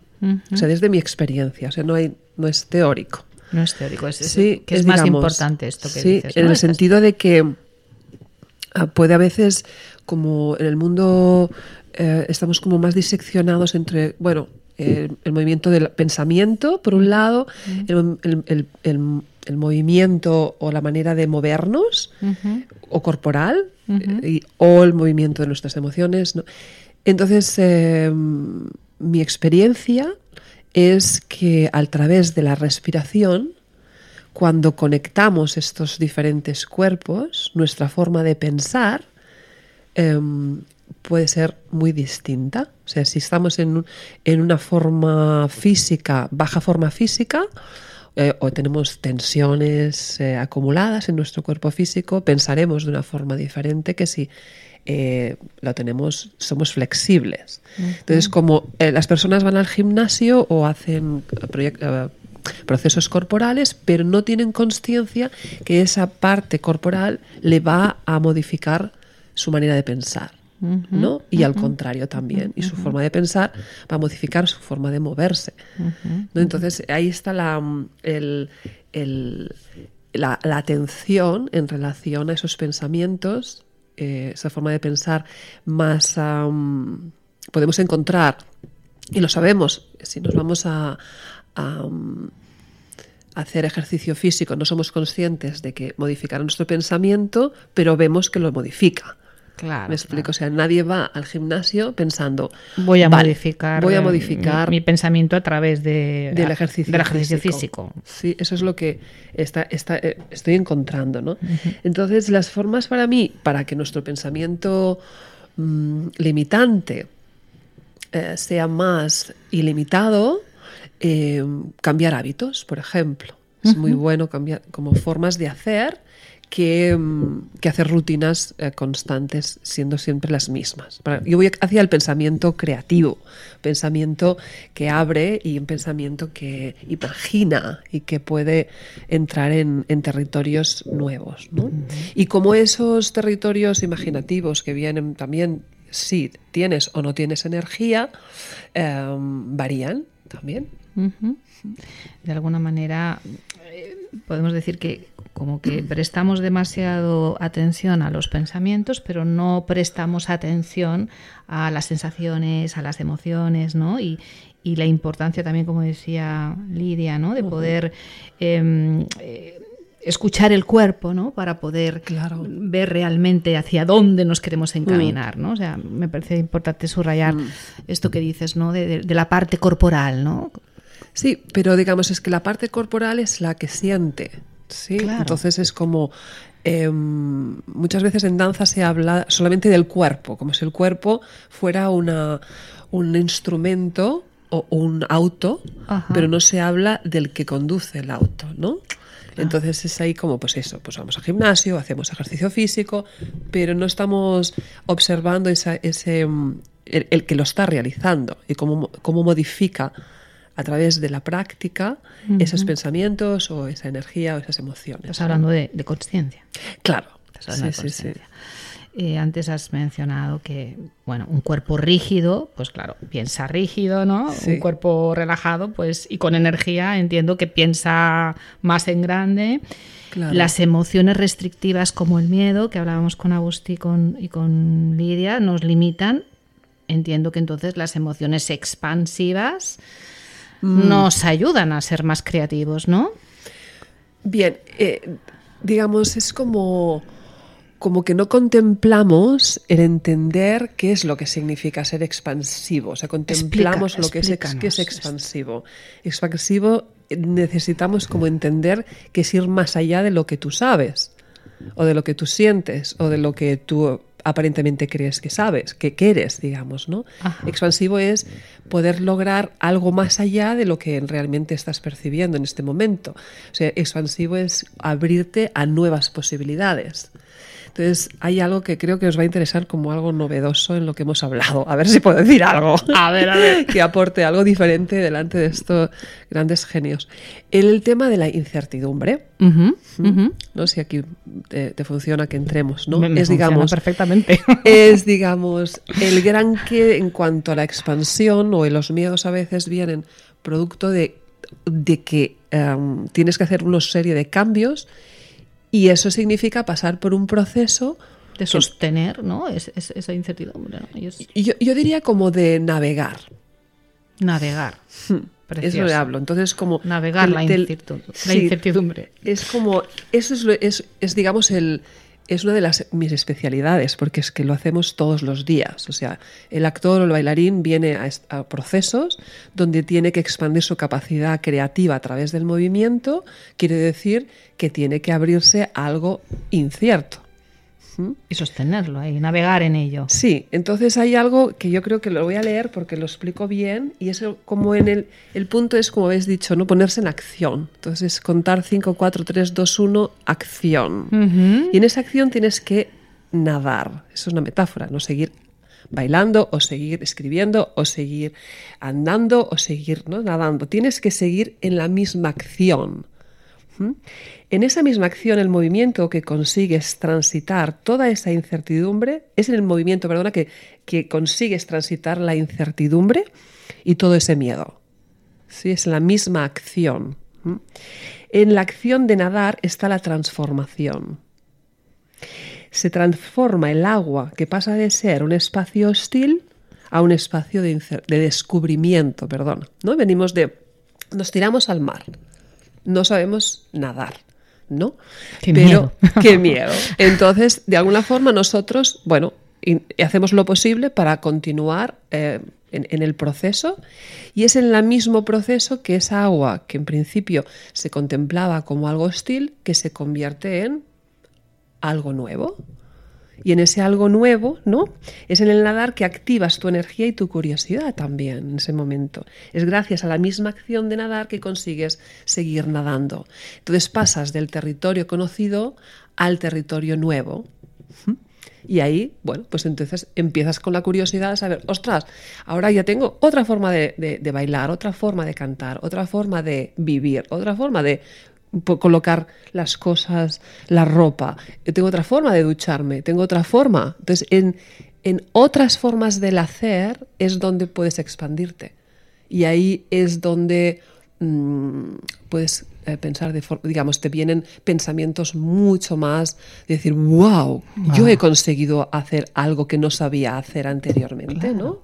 Y en ese wow eh, hace como que, que, mm, que- que ese miedo desaparezca. Claro, transitas el miedo, ¿no? Es Sí, un poco lo que hablábamos sí. con, con Lidia, ¿no? Con ese pero, coraje. es- pero entendemos como la transición como una acción que en sí misma va transformándose. Y entender esto es como uf, ah, quitarte muchos pesos de encima en relación a esa incertidumbre, que es que em, ojalá supiéramos hacerlo como, como algo orgánico en el día a día, no como algo que te viene cuando quieres hacer un cambio, ¿no? sino es como si fuera algo realmente parte de nuestra realidad. ¿No? Como veo como tantos actores o bailarines o performance diarios, ¿no? que pues para, para convertirse en su máximo potencial no es ser excelentes haciendo piruetes o haciendo un buen texto, sino es siendo personalmente una persona fuerte, abierta, disponible, flexible, inteligente, eh, emocionalmente estable y a la vez con fuerza y con vitalidad, ¿no? O sea, es como todo esto está lleno de, de, de, mm, de un, de un, de un de, de- de unas limitaciones para poder realmente estas expansiones, ¿no? Bueno, no sé si te ha servido un Me poco la respuesta. Me, me ha servido y me ha encantado tu respuesta y me, me Sí. viene al hilo para, para hablar de del amor. Bueno, otro muy bueno. Pero en el sentido amplio, ¿no? Claro. Hmm. de- como energía expansiva. Yo, yo lo que te quería preguntar, y también al hilo de lo que estabas diciendo, el cambio eh, requiere de, de tener el corazón abierto, ¿no? De, Hmm. Bueno, el cambio viene de muchos lugares. muchos lugares. Sí. Está Pero el tema del, del amor está siendo en los últimos un par de años que trabajo mucho sobre esta emoción elevada que significa la compasión, la alegría, la gratitud, la amabilidad, la dulzura, la calidez, ¿no? Es como que está muy claro, muy claro que la angustia, la dificultad, el miedo, eh, está muy instalado en que es una fuente de creatividad muy potente, ¿no? Hasta ahora. Y resulta que cuando les hablas de amor, alegría, felicidad, expansión, compasión, calor, eh, es como... eh, mm, ¿Cómo? ¿De qué hablamos? ¿No? Entonces, bueno, eh, tenemos muy claro en los últimos años también en el mundo de la cuántica y, de los nuevos ah, aprendizajes en la neurociencia también, cómo sabemos que el corazón tiene en sí mismo, o sea, el amor y el corazón, o sea, el corazón es el órgano, ¿no? Que es un centro donde genera en sí mismo, tiene una autonomía que genera todas estas emociones elevadas que conectan con nuestro cerebro y le está ofreciendo una información que le da el que le da está diciendo que hay posibilidades, ¿no? O sea, cuando hay confort, cuando hay un sentimiento de, de alegría, o sea, te da una, oye, pues si estoy en esta, eh, est- estoy en esta energía amorosa y que comporta todo esto es como un, un motor de, de creatividad impresionante, ¿no? Porque no es que vamos a hacer cosas que tengan relación con el amor, sino que es la emoción que te provoca hacer muchas cosas desde esa emoción, ¿no? Entonces es como, bueno, pues desde esta cuidado de, la, de el escribir un libro, pues el cuidado de hacerlo, el hecho de hacer una canción, pues el cuidado, el mimo, el hecho de mm, saberle mm, sabore- saborear un, un- un nuevo helado que puedes crear, ¿no? O puedes hacer una comida, pues es algo que me, sigue llamando la atención como en un mundo actual el corazón está encerrado y bloqueado, muy bloqueado en ese sentido, y que, provoca mucho rechazo, ¿no? Es como, acabo de entrar en, en- aquí y acabo de recibir un mensaje de varios coreógrafos que, que se, se sienten amenazados de que yo estoy trabajando desde esta energía desde la energía, desde, desde el amor. Es como si fuera yo ahora la, la, la irruptora de, de algo, ¿no? Es, es como muy curioso, incluso se- hay como una amenaza, como diciendo, no, queremos trabajar desde la angustia, la dificultad, el, el pues estupendo, es por favor, Es una faltaría. opción, claro, es, es una opción, ¿no? Pero ¿por, por qué? Me gustaría saber cómo, por qué esta resistencia, ¿no? O sea, ¿qué, qué amenaza eh, ocurre cuando podemos trabajar desde el cariño, el, el cuidado o desde... ¿no? Cuando he visto pues, que, que la voz de un cantante sale mucho mejor desde esta energía. Cuando veo que la danza que se crea, se crea desde un lugar mucho más mágico, ¿no? Es como, pues ahora trabajando con, con una conexión más divina también de la vida, ¿no? Es, es como una dimensión. En cambio, hay tanta resistencia a, a este, tipo, a, a este centro creativo que, que está más que claro que, que mueve el mundo, ¿no? Además que une los planetas, Bueno. o sea, es una energía muy poderosa y es como que hay una resistencia. Y me, me ha hecho, lo, lo comparto porque me hace cierta gracia. Quizás luego O cierta... Me pregunto. ¿por qué? recogemos, recogemos esta pregunta. Luego, cuando hagamos un poquito de tertulia Mm. después, me gustaría escuchar a, a Lidia y a, y Agustí qué, qué opinan sobre esto. Me parece Mm. súper interesante lo que, lo que apuntas, eh, Mercedes. Hablemos ahora del silencio. Mm. tenemos que escuchar el silencio, paradójicamente, ¿no? Para poder Mm. descubrir nuestros recursos, para poder hacer esos cambios. Porque en este libro, que luego hablaremos, Que luego de. Sí, sí. como hemos hablado del libro de Agustín, momento, boom. hablas de la, de la monkey mind, ¿no? de la mente mono, ¿no? y cómo esta Mm. mente mono pues no nos deja mm, darnos cuenta ¿no? de cuál es el potencial que tenemos. ¿no? ¿Qué importancia tiene el silencio ahí? ¿O, o cómo, cómo trabajas tú también desde ahí ¿no? Para poder conectar con todo ese potencial? ¿no? Mm. Eh, le llamo el monkey mind a esa, a esa mente que está siempre repitiendo lo mismo y da vueltas sobre lo mismo y hace que, em, que, no, que, no, que no podamos crear espacio, ¿no? Eh, es como ese- esa mente que quiere ir rápido en comprender, que quiere... ah, quiere es, es una mente estresada, básicamente, ¿no? Entonces, yo conecto el silencio con el espacio. Mucho. Y, mm, y en todos los sentidos, um, pues con todos los sentidos abiertos, escuchar el espacio entre las palabras o escuchar el espacio entre las notas o escuchar el espacio entre los gestos, escuchar el espacio pues en, Entre los pensamientos. entre los pensamientos, eh, no solamente es un estado de paz, que es maravillosamente fundamental, ¿no? Espacio. Lo más importante que he descubierto en los últimos años es que hay información. ¿no? Hay como información en ese espacio en donde no hay juicio y donde hay captación de una información.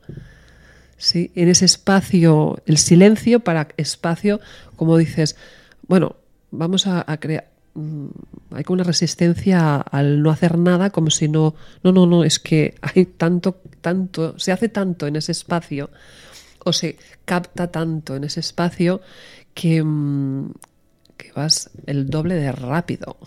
o sea que hay una confusión, confusión en relación a, a lo que tenemos que hacer para acelerarnos, ¿no?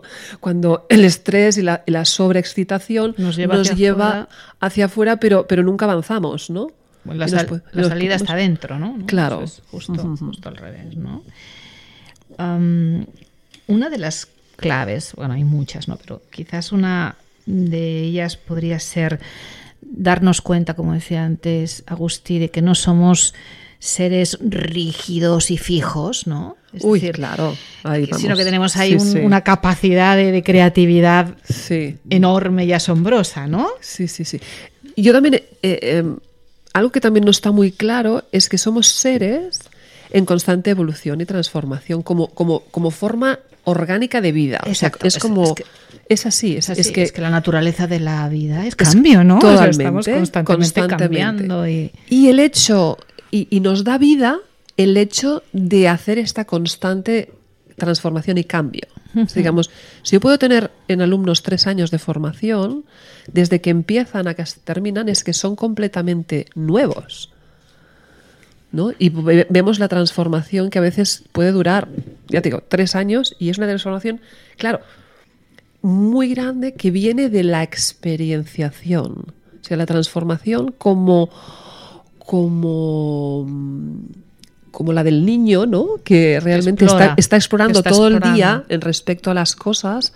Y, y en adultos, pues continuar esta exploración como forma eh, orgánica que somos. Entonces yo creo que hay una eh, disociación entre la vida social y lo que es la vida orgánica vital.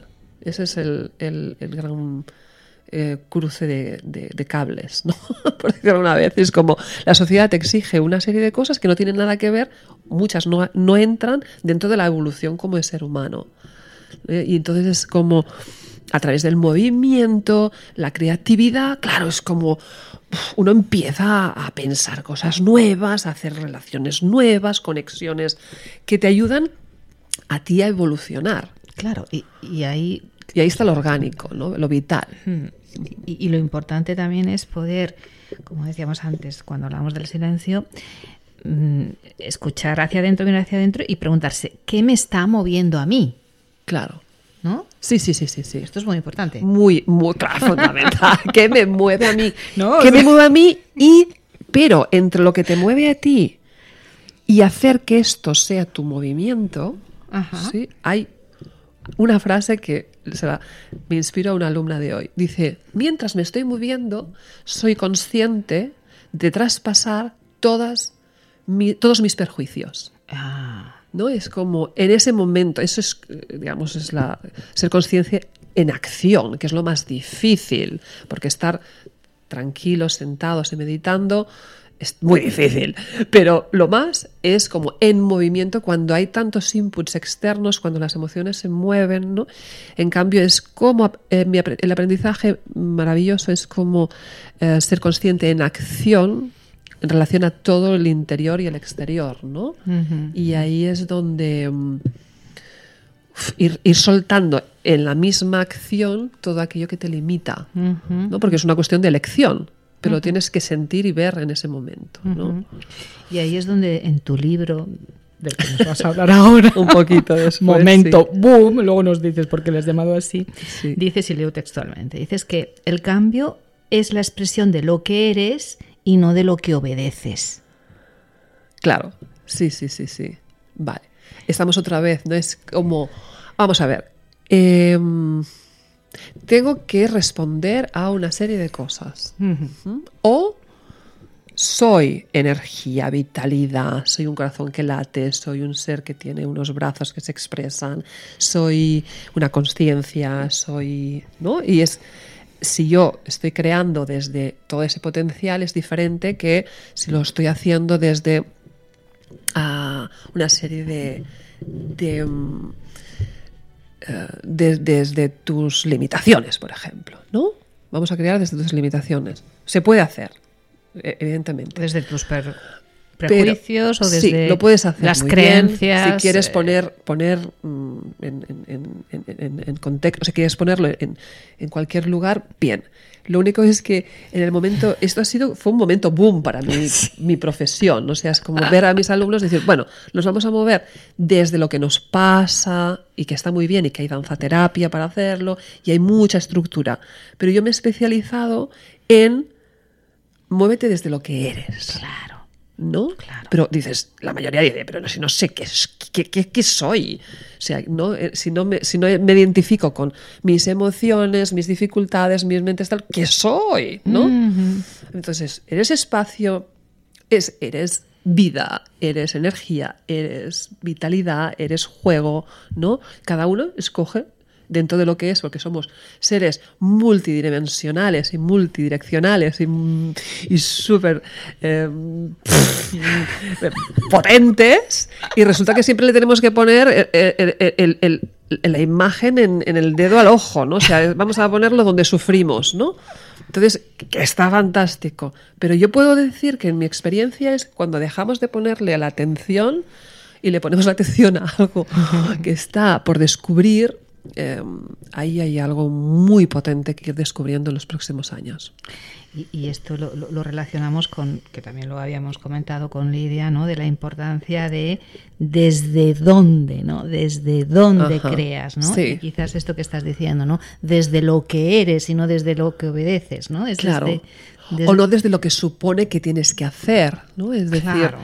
eh, ah, muy importante es cada, en cuanto estás creando para entrar en tu un nuevo mundo que tienes que ir descubriendo o que para, para poder soltar estas limitaciones, creencias o de lo que ya sabes, eh, es entender desde dónde vibras.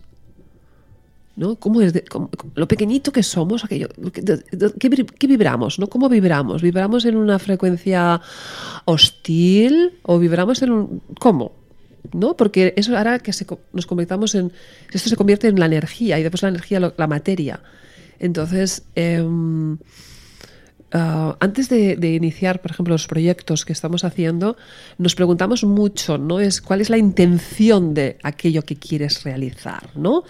Y si tú quieres tener X resultados, mm, hay que currarse eh, prácticamente, haciendo muchas prácticas, ¿no? De decir, eh, tú puedes iniciar pues una canción, un libro, o tu vida, o el cambio de casa, lo que sea, em, vibrando desde un lugar Vaya, que los coges, vete a donde quieras, eh, escoge donde quieras, pero que sepas que ese es un inicio que te va a... a- el desde dónde es desde es, es- ese pequeño pensamiento, ese pequeño impulso, ese pequeñamiento tiene que ser muy claro desde dónde para que luego lo conviertas en la materia que quieres y desees encontrar, ¿no? Eso es muy importante. ¿sí? Porque es como, vamos, eh, vamos a, a- a empezar desde, desde la angustia o desde el, bueno, pues, ah, vale, pues vamos ahí, ¿no? Pues tú decides, Es una opción. pero tienes que saber, pero tienes que saber por- desde dónde empiezas. Claro, esto es muy importante. Bueno, has escrito un, un libro, como hemos mencionado antes, que se llama Momento Boom. Yo quiero que nos expliques este título. ¿Por qué Momento Boom? ¿Qué significa boom? Bueno, porque es que el momento boom es aquel momento A en ver. que encuentras una idea que tiene sentido, wow. que encaja con lo que quieres. ¿no? Ese momento. Cuando estás alineado, ¿no? Cuando dices, todo Sí. encaja y Todo y encaja y dices. momento boom. Momento boom. Mi libro va a ir de esto. Mi actuación irá del esta. es el momento en que encuentras el título de una creación. Es el, es, es- son los movimientos de una coreografía o la letra de una canción. Cuando tienes claro cómo será ese personaje que quieres realizar. Ese instante en que estás en una exposición y descubres cuál será el próximo cuadro que pintas, ¿no? O el instante en que estás leyendo una novela y se te revela la solución de un problema, ¿no? Ahora, como ese momento de atención donde tienes muy claro qué viaje vas a hacer, ¿no? Y dices, sí, yo me voy a Rusia, no sé cómo, pero voy a ir, ¿no? Porque tiene sentido, ¿no? Bueno, justo ahora voy- no sé. No, bueno, Bueno, igual Rusia no es el mejor lugar. bueno, me vino Rusia, no sé por qué. Eh, por el tema de la... Bueno, es el instante, ¿no? En que, en que mm, estás andando y te viene una imagen de la poesía que quieres regalarle a tu amor, ¿no? Ese momento dices, ¡ay, ya lo sé! Esa Momento- es ese momento tan importante, ese instante en que tienes una idea clara de cómo tiene que ser pues tu propio negocio, tu nuevo negocio, ¿no? Y dices, ya lo tengo, voy a hacer esto, voy a hacer lo otro. El instante en que te gusta, que te, que te gustas una fruta y sabes cuál será pues tu próximo ah, helado y que se lo vas a regalar pues a tu familia o a tus amigos o a tus hijos o no es ese momento tan importante en el cual mm, hay que entrenarse para esos momentos ¿no? Claro. o sea te parece que te viene como de Hay que practicar mucho, ¿no? hay Como que practicar Agustín, ¿no? claro como que, que es algo que pasa como de casualidad y en el libro lo que yo explico es sobre cómo entrenarte, cómo, cómo, cómo, cómo, cómo haces que vengan esos momentos. Y otra vez también, que no sea otra vez producto de, un- de una casualidad y que viene a veces como, la como si fuera una inspiración que pasa por ahí y tampoco o sea, ser muy consciente de la importancia de las decisiones que vienen de momentos muy específicos y cómo captarlos, ¿no? como peces dorados, para poder a través de estos ah, pues construir, ir construyendo una vida llena de sentido, ¿no? Qué bonito, Mercedes. Ahí vamos. Y eso que decías que no ibas a aportar nada nuevo. Bueno, Bueno, no sé. eh, eh, Bueno, he tenido que hacer el ejercicio de decir, no vamos a aportar y no repetirme porque estoy muy de acuerdo con todos, evidentemente. Pues ha sido maravillosa tu, tu aportación, eh, Mercedes. Si alguien quiere encontrarte, igual como le he preguntado a, a Agustí y a, y a Lidia, ¿cómo Sí. puede hacerlo? ¿Cómo te pueden Pues pueden conectarme por Instagram, por Mercedes Boronat, yo creo que es la forma más rápida. Así pueden mandarme un mensaje o pueden, eh, por, a través de la web también, Ajá. encontrarán mis, mis contactos, mis uh, mercedesboronat.com o Keep Moving Método, que es el método que he realizado también, Ajá. pueden encontrarme. Perfecto, pues queda dicho eh, unos minutitos y vamos a dedicar un espacio, como hemos dicho antes, a comentar algún tipo de recurso, algún libro, alguna película, yo que sé, algún vídeo de YouTube, lo que queráis. Muchas unos minutitos y comenzamos aquí en el programa de la Bruja del Corazón en Radio Ateneo del Clot con el espacio que dedicamos a compartir libros. ¿Qué libro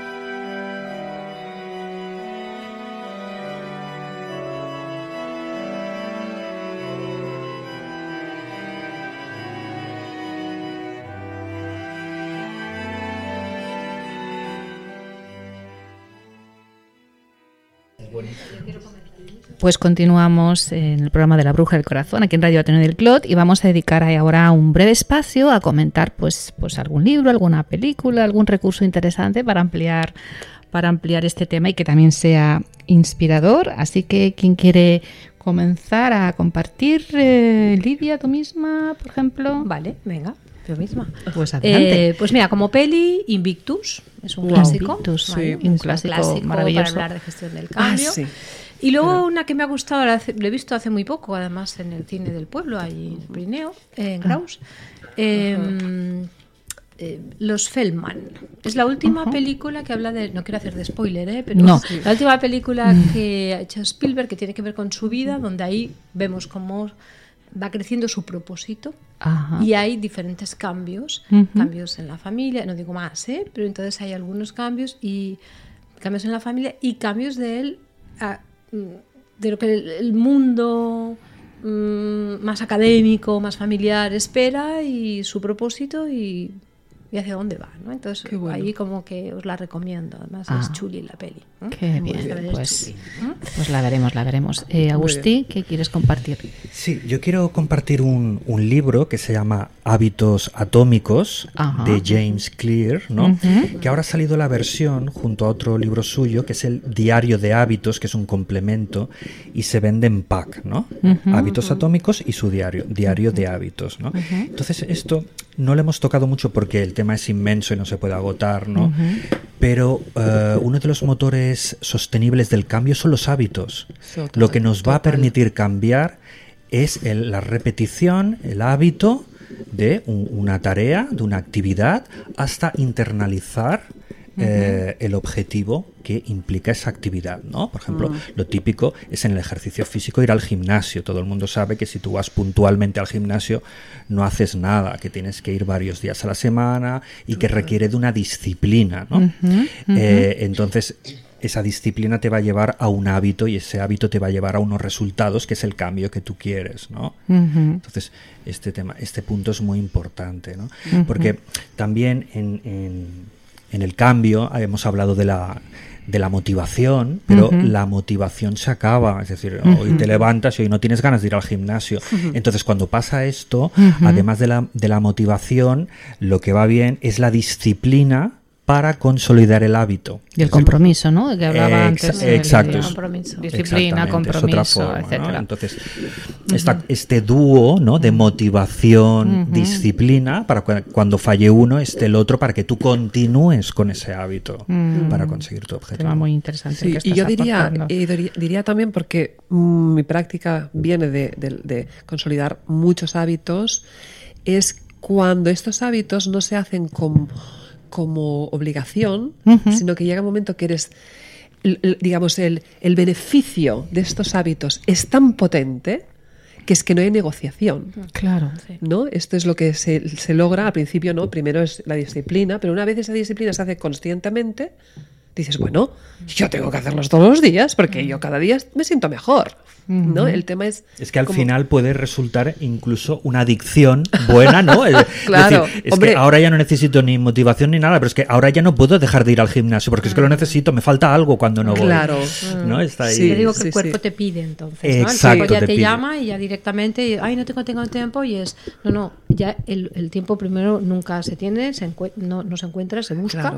y como ya estoy para buscarlo, el cuerpo te pide, entonces ahí le da salida, ¿no? Pero tiene que haber habido esa voluntad, esa disciplina, ese hábito previo. Estoy totalmente de acuerdo con vosotros. Qué interesante Mm. este tema que acabáis de apuntar. ¿Hay algún Pues yo recurso añadiría, más añadiría un- un- una película an- un poco antigua, porque, pero es Maravillosa. maravillosa para entender la incertidumbre. A ver, a ver, a ver. La vida de Pi. la vida de Pi es una historia maravillosa, un, cuento, una historia preciosa. entre verídico y, y, a- y- y vivencial, donde un chico pasa realmente situaciones muy extremas, muy duras, y en esas extremas va diciendo, ¡Qué fuerte! ¡Qué bien!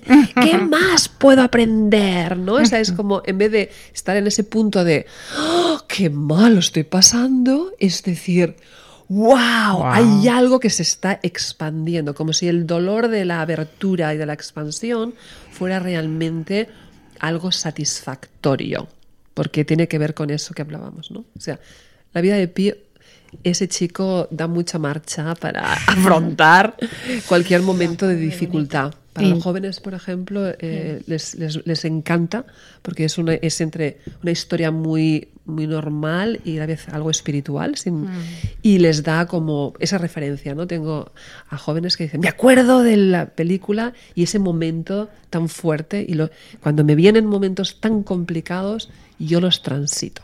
Eso es guay. Pues muy interesante vuestras recomendaciones y vuestros recursos. Estamos ya en la recta final del programa, nos quedan unos 20 minutos, pero podemos aprovecharlos para hacer un poquito de tertulia ¿no? y contestar, por ejemplo, a la pregunta que ha hecho Mercedes antes en su intervención. Así que unos minutitos y continuamos aquí ya en, el, en la recta final del programa en, en Radio Ateneo del Clot.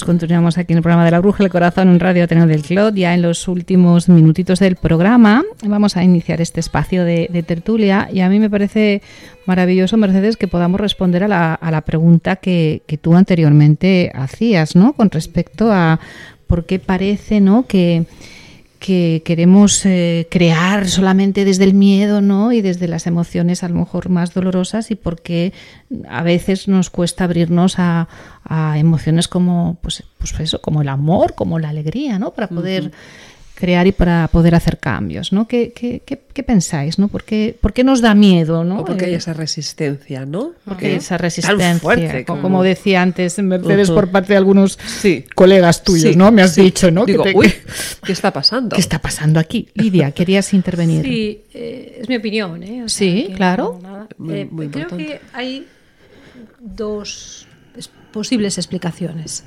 Una, porque como especie, como seres humanos, hemos evolucionado desde el miedo.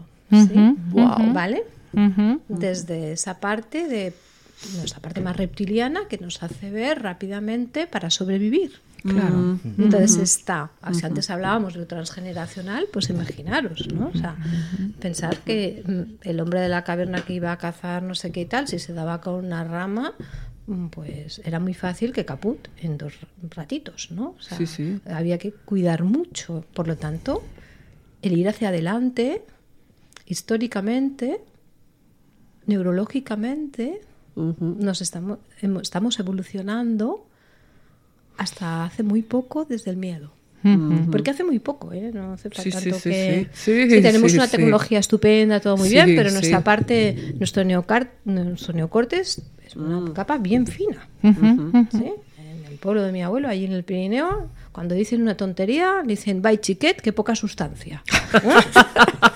¿Vale? Claro, sí, o sea, sí. O sea, tengamos en cuenta esto. Y luego hay otra cosa que mm, tiene que ver con el lo que nos cuesta brillar, Mm, buenísimo. lo que nos Sí. cuesta brillar, lo que nos cuesta, fíjate para llegar allí esa parte de creatividad donde pon- pones el foco desde el baile o desde lo- todas esas experiencias que contabas, ¿no?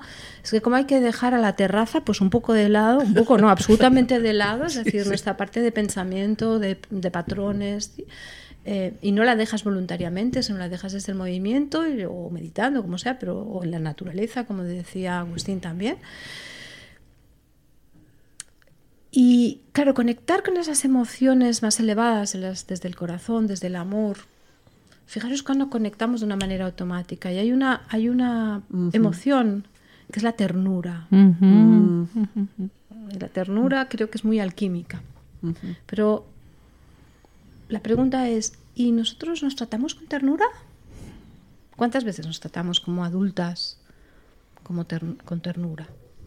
Vemos a los niños, los bebés, los niños, tal, nos aparece, ay, a unos más que a otros, ¿no? Pero guau, ¿no?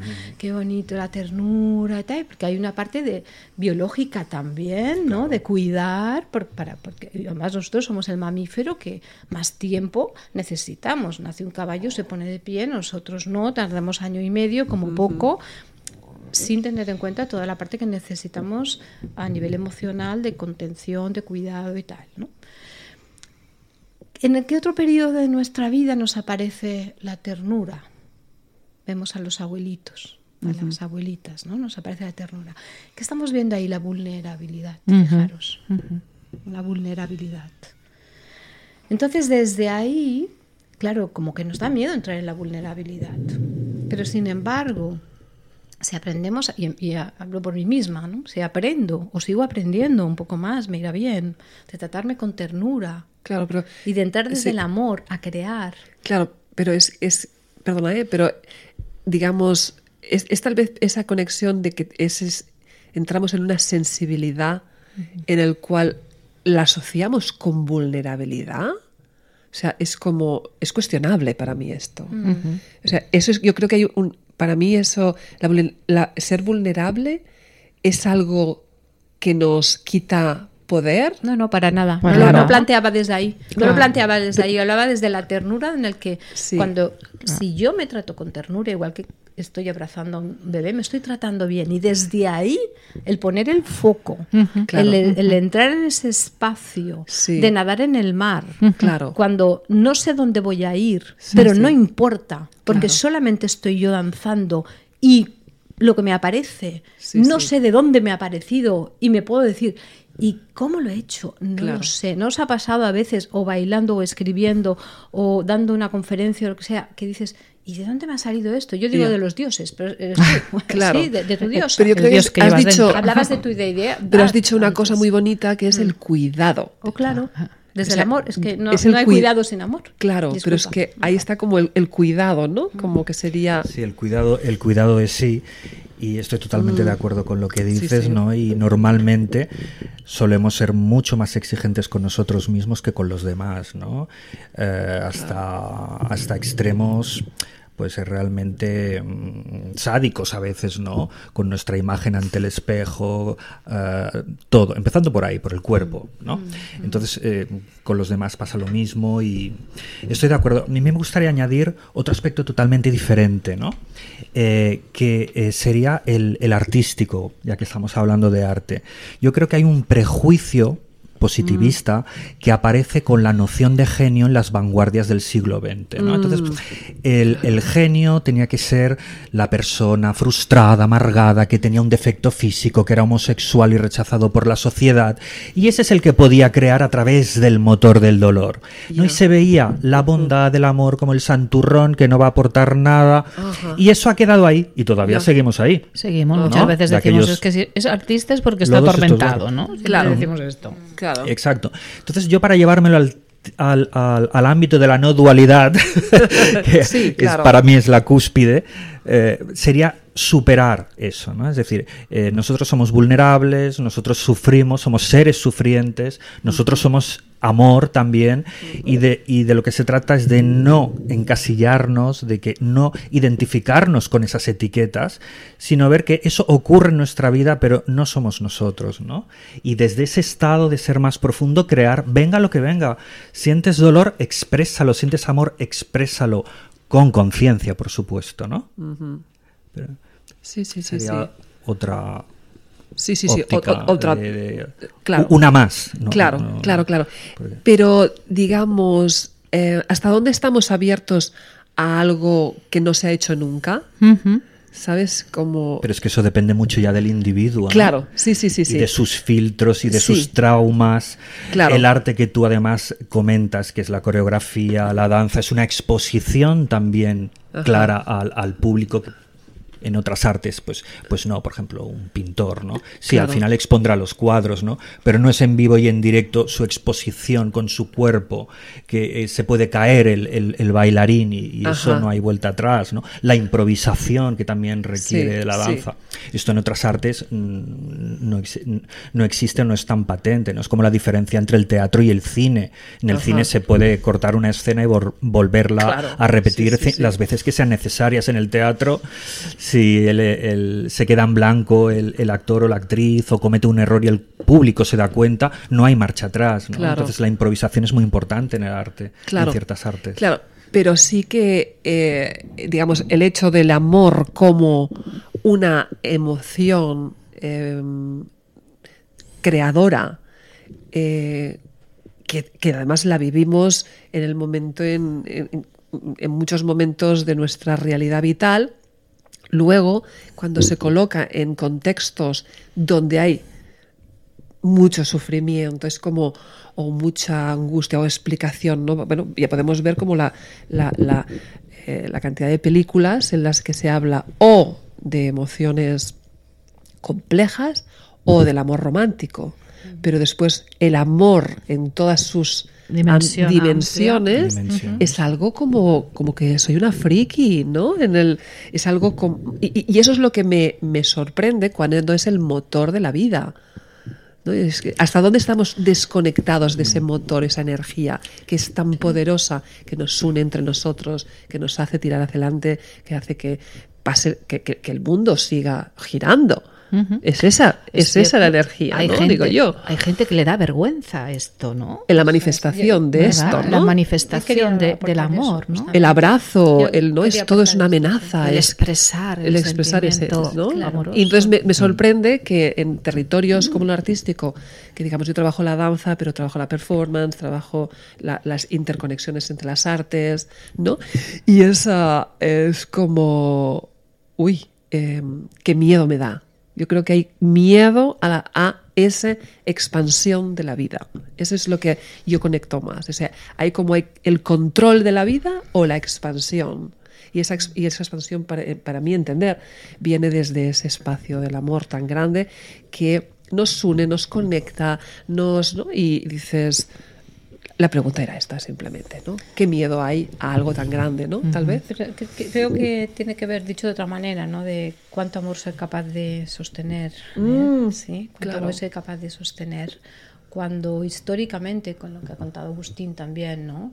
O eres un friki o eres un ñoño o una ñoña. ¿no? O, ay, habla del amor, ¿no? Y entonces Claro. te confunden con el amor romántico, ¿no? Eh, claro, en el momento en el que, fijaros, ¿no? Nos dicen un cumplido. ¿m? Eh, ay, bueno, sí, ay, bueno, me lo compré el año pasado, no, no, si no tiene importancia, ¿no? Como enseguida Ya. sacamos, ¿no? Y ahora que hace, pues, de tres años, dos y pico, que estoy mucho con adolescentes, Incomoda. Eh, incomoda. mucho, ¿no? Claro. Incomoda muchísimo al no ser que te lo hayas trabajado muy bien y, y tu autoconcepto y tu autoestima está bien puesta y es, oye, mira, mm, tú eres muy creativa haciendo talleres, mm, mm, gracias. Te lo, dejas, Claro. lo respiras y gracias. ¿no? Claro. cuando hablas con, por ejemplo, los adolescentes que anhelan el, el, el- el pertenecer, todos anhelamos el pertenecer, pero mucho más importante cuando los amigos es lo primero, lo más importante y bueno, fijaros todo lo que está ocurriendo con de- el bullying en estos momentos, el pertenecer es importantísimo, están anhelando, ¿sí? Pero en el momento en que reciben un feedback apreciativo, Sí. Sí, ahora por ejemplo yo estoy haciendo talleres con ellos ¿eh? a- para enseñarles primero a tener un diálogo interno positivo y potenciador y después también a poder reconocer en el otro eh, el aprecio. Entonces yo, o sea, como adolescente se encuentran de, bueno, le puedo decir, aunque también les da corte, le puedo decir algo a Agustín o a ti o a, a Susi, pero que llegue a mí algo positivo es como, ¡Ah! sí, lo estoy anhelando, pero me da mucha vergüenza. Y eso es un trabajo, por ejemplo, que estoy haciendo con ellos, que les digo, os da vergüenza, ¿verdad? Sí, bueno, pues el, el dar vergüenza es como yo no soy merecedor o me es incómodo. Ya. Vale, tiene que ver con esto, porque históricamente, claro, no tenemos cultura del aprecio. Siempre es lo, la Ahora, cultura es de que me falta, que es lo que me falta, Claro. todavía hay que mejorar, has sacado un 8, pues te deberías de sacar un 10. Claro. Em, mm, Es como que la gente sí. Siente que baja la guardia, ¿no? Y que si baja la guardia, pues entonces... Y no- pero no tiene, es una confusión. Es una confusión, ¿no? Pero Bajar claro, la guardia si, por eso, es si yo contrario, me- es motivador. Claro, claro, pero en, en- No. en la línea de lo que decía antes sí. Lidia, ¿no? Estamos todos tan especializados, ¿no? En estar pendientes de por dónde sale el león, ¿no? Que ahora que, sí, claro. Sí, que a la que uno mira Claro. otra cosa maravillosa piensa que está bajando la guardia y que en algún momento el león va a salir y te va a atacar, ¿no? Es como que, que genera inseguridad, ¿no? Claro. Para mí eh, es importante también lo que decía ya Platón, ¿no? De que para hablar de un concepto primero tiene que haber un poco de quórum, tiene que haber un poco de, de- Ya. de acuerdo en qué entendemos por amor en este caso, ¿no? Porque yo creo que eh, es eh, que es una que es erróneo pensar que el amor es solo una emoción, Claro. ¿no? Sí, o que sí. solo es el amor romántico, por ejemplo, claro. ¿no? Ahí está el error. Exacto, es el error. el ¿no? error. Claro. El, el amor, claro que es una emoción porque las- la sentimos en nuestro cuerpo como emoción, pero también es una actitud. ¿no? Entonces, ahí, ahí, ahí entra la parte de conciencia. No es solo yo amo porque siento, sino yo amo porque tomo conciencia y te voy a cuidar. Claro. El cuidado de sí que decíamos antes. sí, ¿no? sí. Entonces, es una actitud también. Es decir, tú puedes amar a una persona que no quieres, sí, con mi actitud, con el respeto, con la benevolencia, y eso va a llegar al, al sentimiento finalmente que, en, que ahora puede no existir, pero en un futuro sí, porque a través de, de mi actitud yo voy a provocar ese sentimiento que es la benevolencia, es el bien con emoción. El bien con emoción es el Claro, amor. totalmente. Pero además es que eh, veremos en los próximos años cómo este tema va a cambiar el pensamiento. O sea, porque vemos esta interconexión entre eh, nuestro corazón, que es un órgano específico, que tiene, insisto otra vez, su autonomía en relación, y se está observando en los últimos tiempos, y en relación a nuestro cerebro, y ah, hemos de trabajar la abertura a, es- a es- a esa energía, a esa forma de hacer, y desde esos cuidados, desde estas nuevas conexiones, y entender de otra manera esta energía o que tiene millones de formas, de sensaciones, de vivencias, de pensamientos. Entonces nos vamos hacia, yo creo que vamos hacia otro lugar, ¿no? O sea que el pasado se ha construido desde una forma y eh, siento que, que tenemos un nuevo paradigma para, Totalmente. para paradigma holístico, pero que ya eh, no es nuevo, lo que pasa que esto No, va muy lento. Claro, sí, sí, Eh, perdón, Sí, sí, sí. Como Lidia decía lo de la evolución, evidentemente eh, nuestro cerebro no está a la altura de, de la evolución mental. Y ahora Eh, tenemos que poner esa intencionalidad claro. y esa conciencia, Total, ¿no? esa voluntad y esa actitud. Bueno, eh, hasta aquí nuestro tiempo. Estaríamos aquí Bien. mucho más rato, pero bueno, podemos venir en otro programa. Claro que sí, Sí, continuar sí. con Tenemos este que seguir tema. hablando del corazón. Por supuesto que sí. Siempre. Arriba Pues- los corazones. Arriba, arriba. para el gran cambio. Bueno, pues infinitas gracias a los tres. Muchísimas gracias, Mercedes Boronat, por haber venido de nuevo. Susi. ¿eh? Un Ha placer. muy pronto. escucharte y hasta muy pronto. Gracias. Agustín Guisasola, también. Infinitas gracias por haber venido y de nuevo un placer escucharte. Y Lidia Gracias Torres. Muchas gracias también por venir. Hacía mucho tiempo que no nos veíamos, que no nos encontrábamos y ha sido un enorme placer y espero que no tardes tanto. Muchas gracias, gracias por invitarme y un placer de compartir contigo el programa y con los compañeros de esta super altura. Igualmente. Gracias. Gracias. Bueno, pues gracias también a todos los que nos seguís, a todos los que nos escucháis. En muy poquito tiempo eh, volveremos a estar aquí con vosotros. Que seáis muy, muy felices y hasta siempre.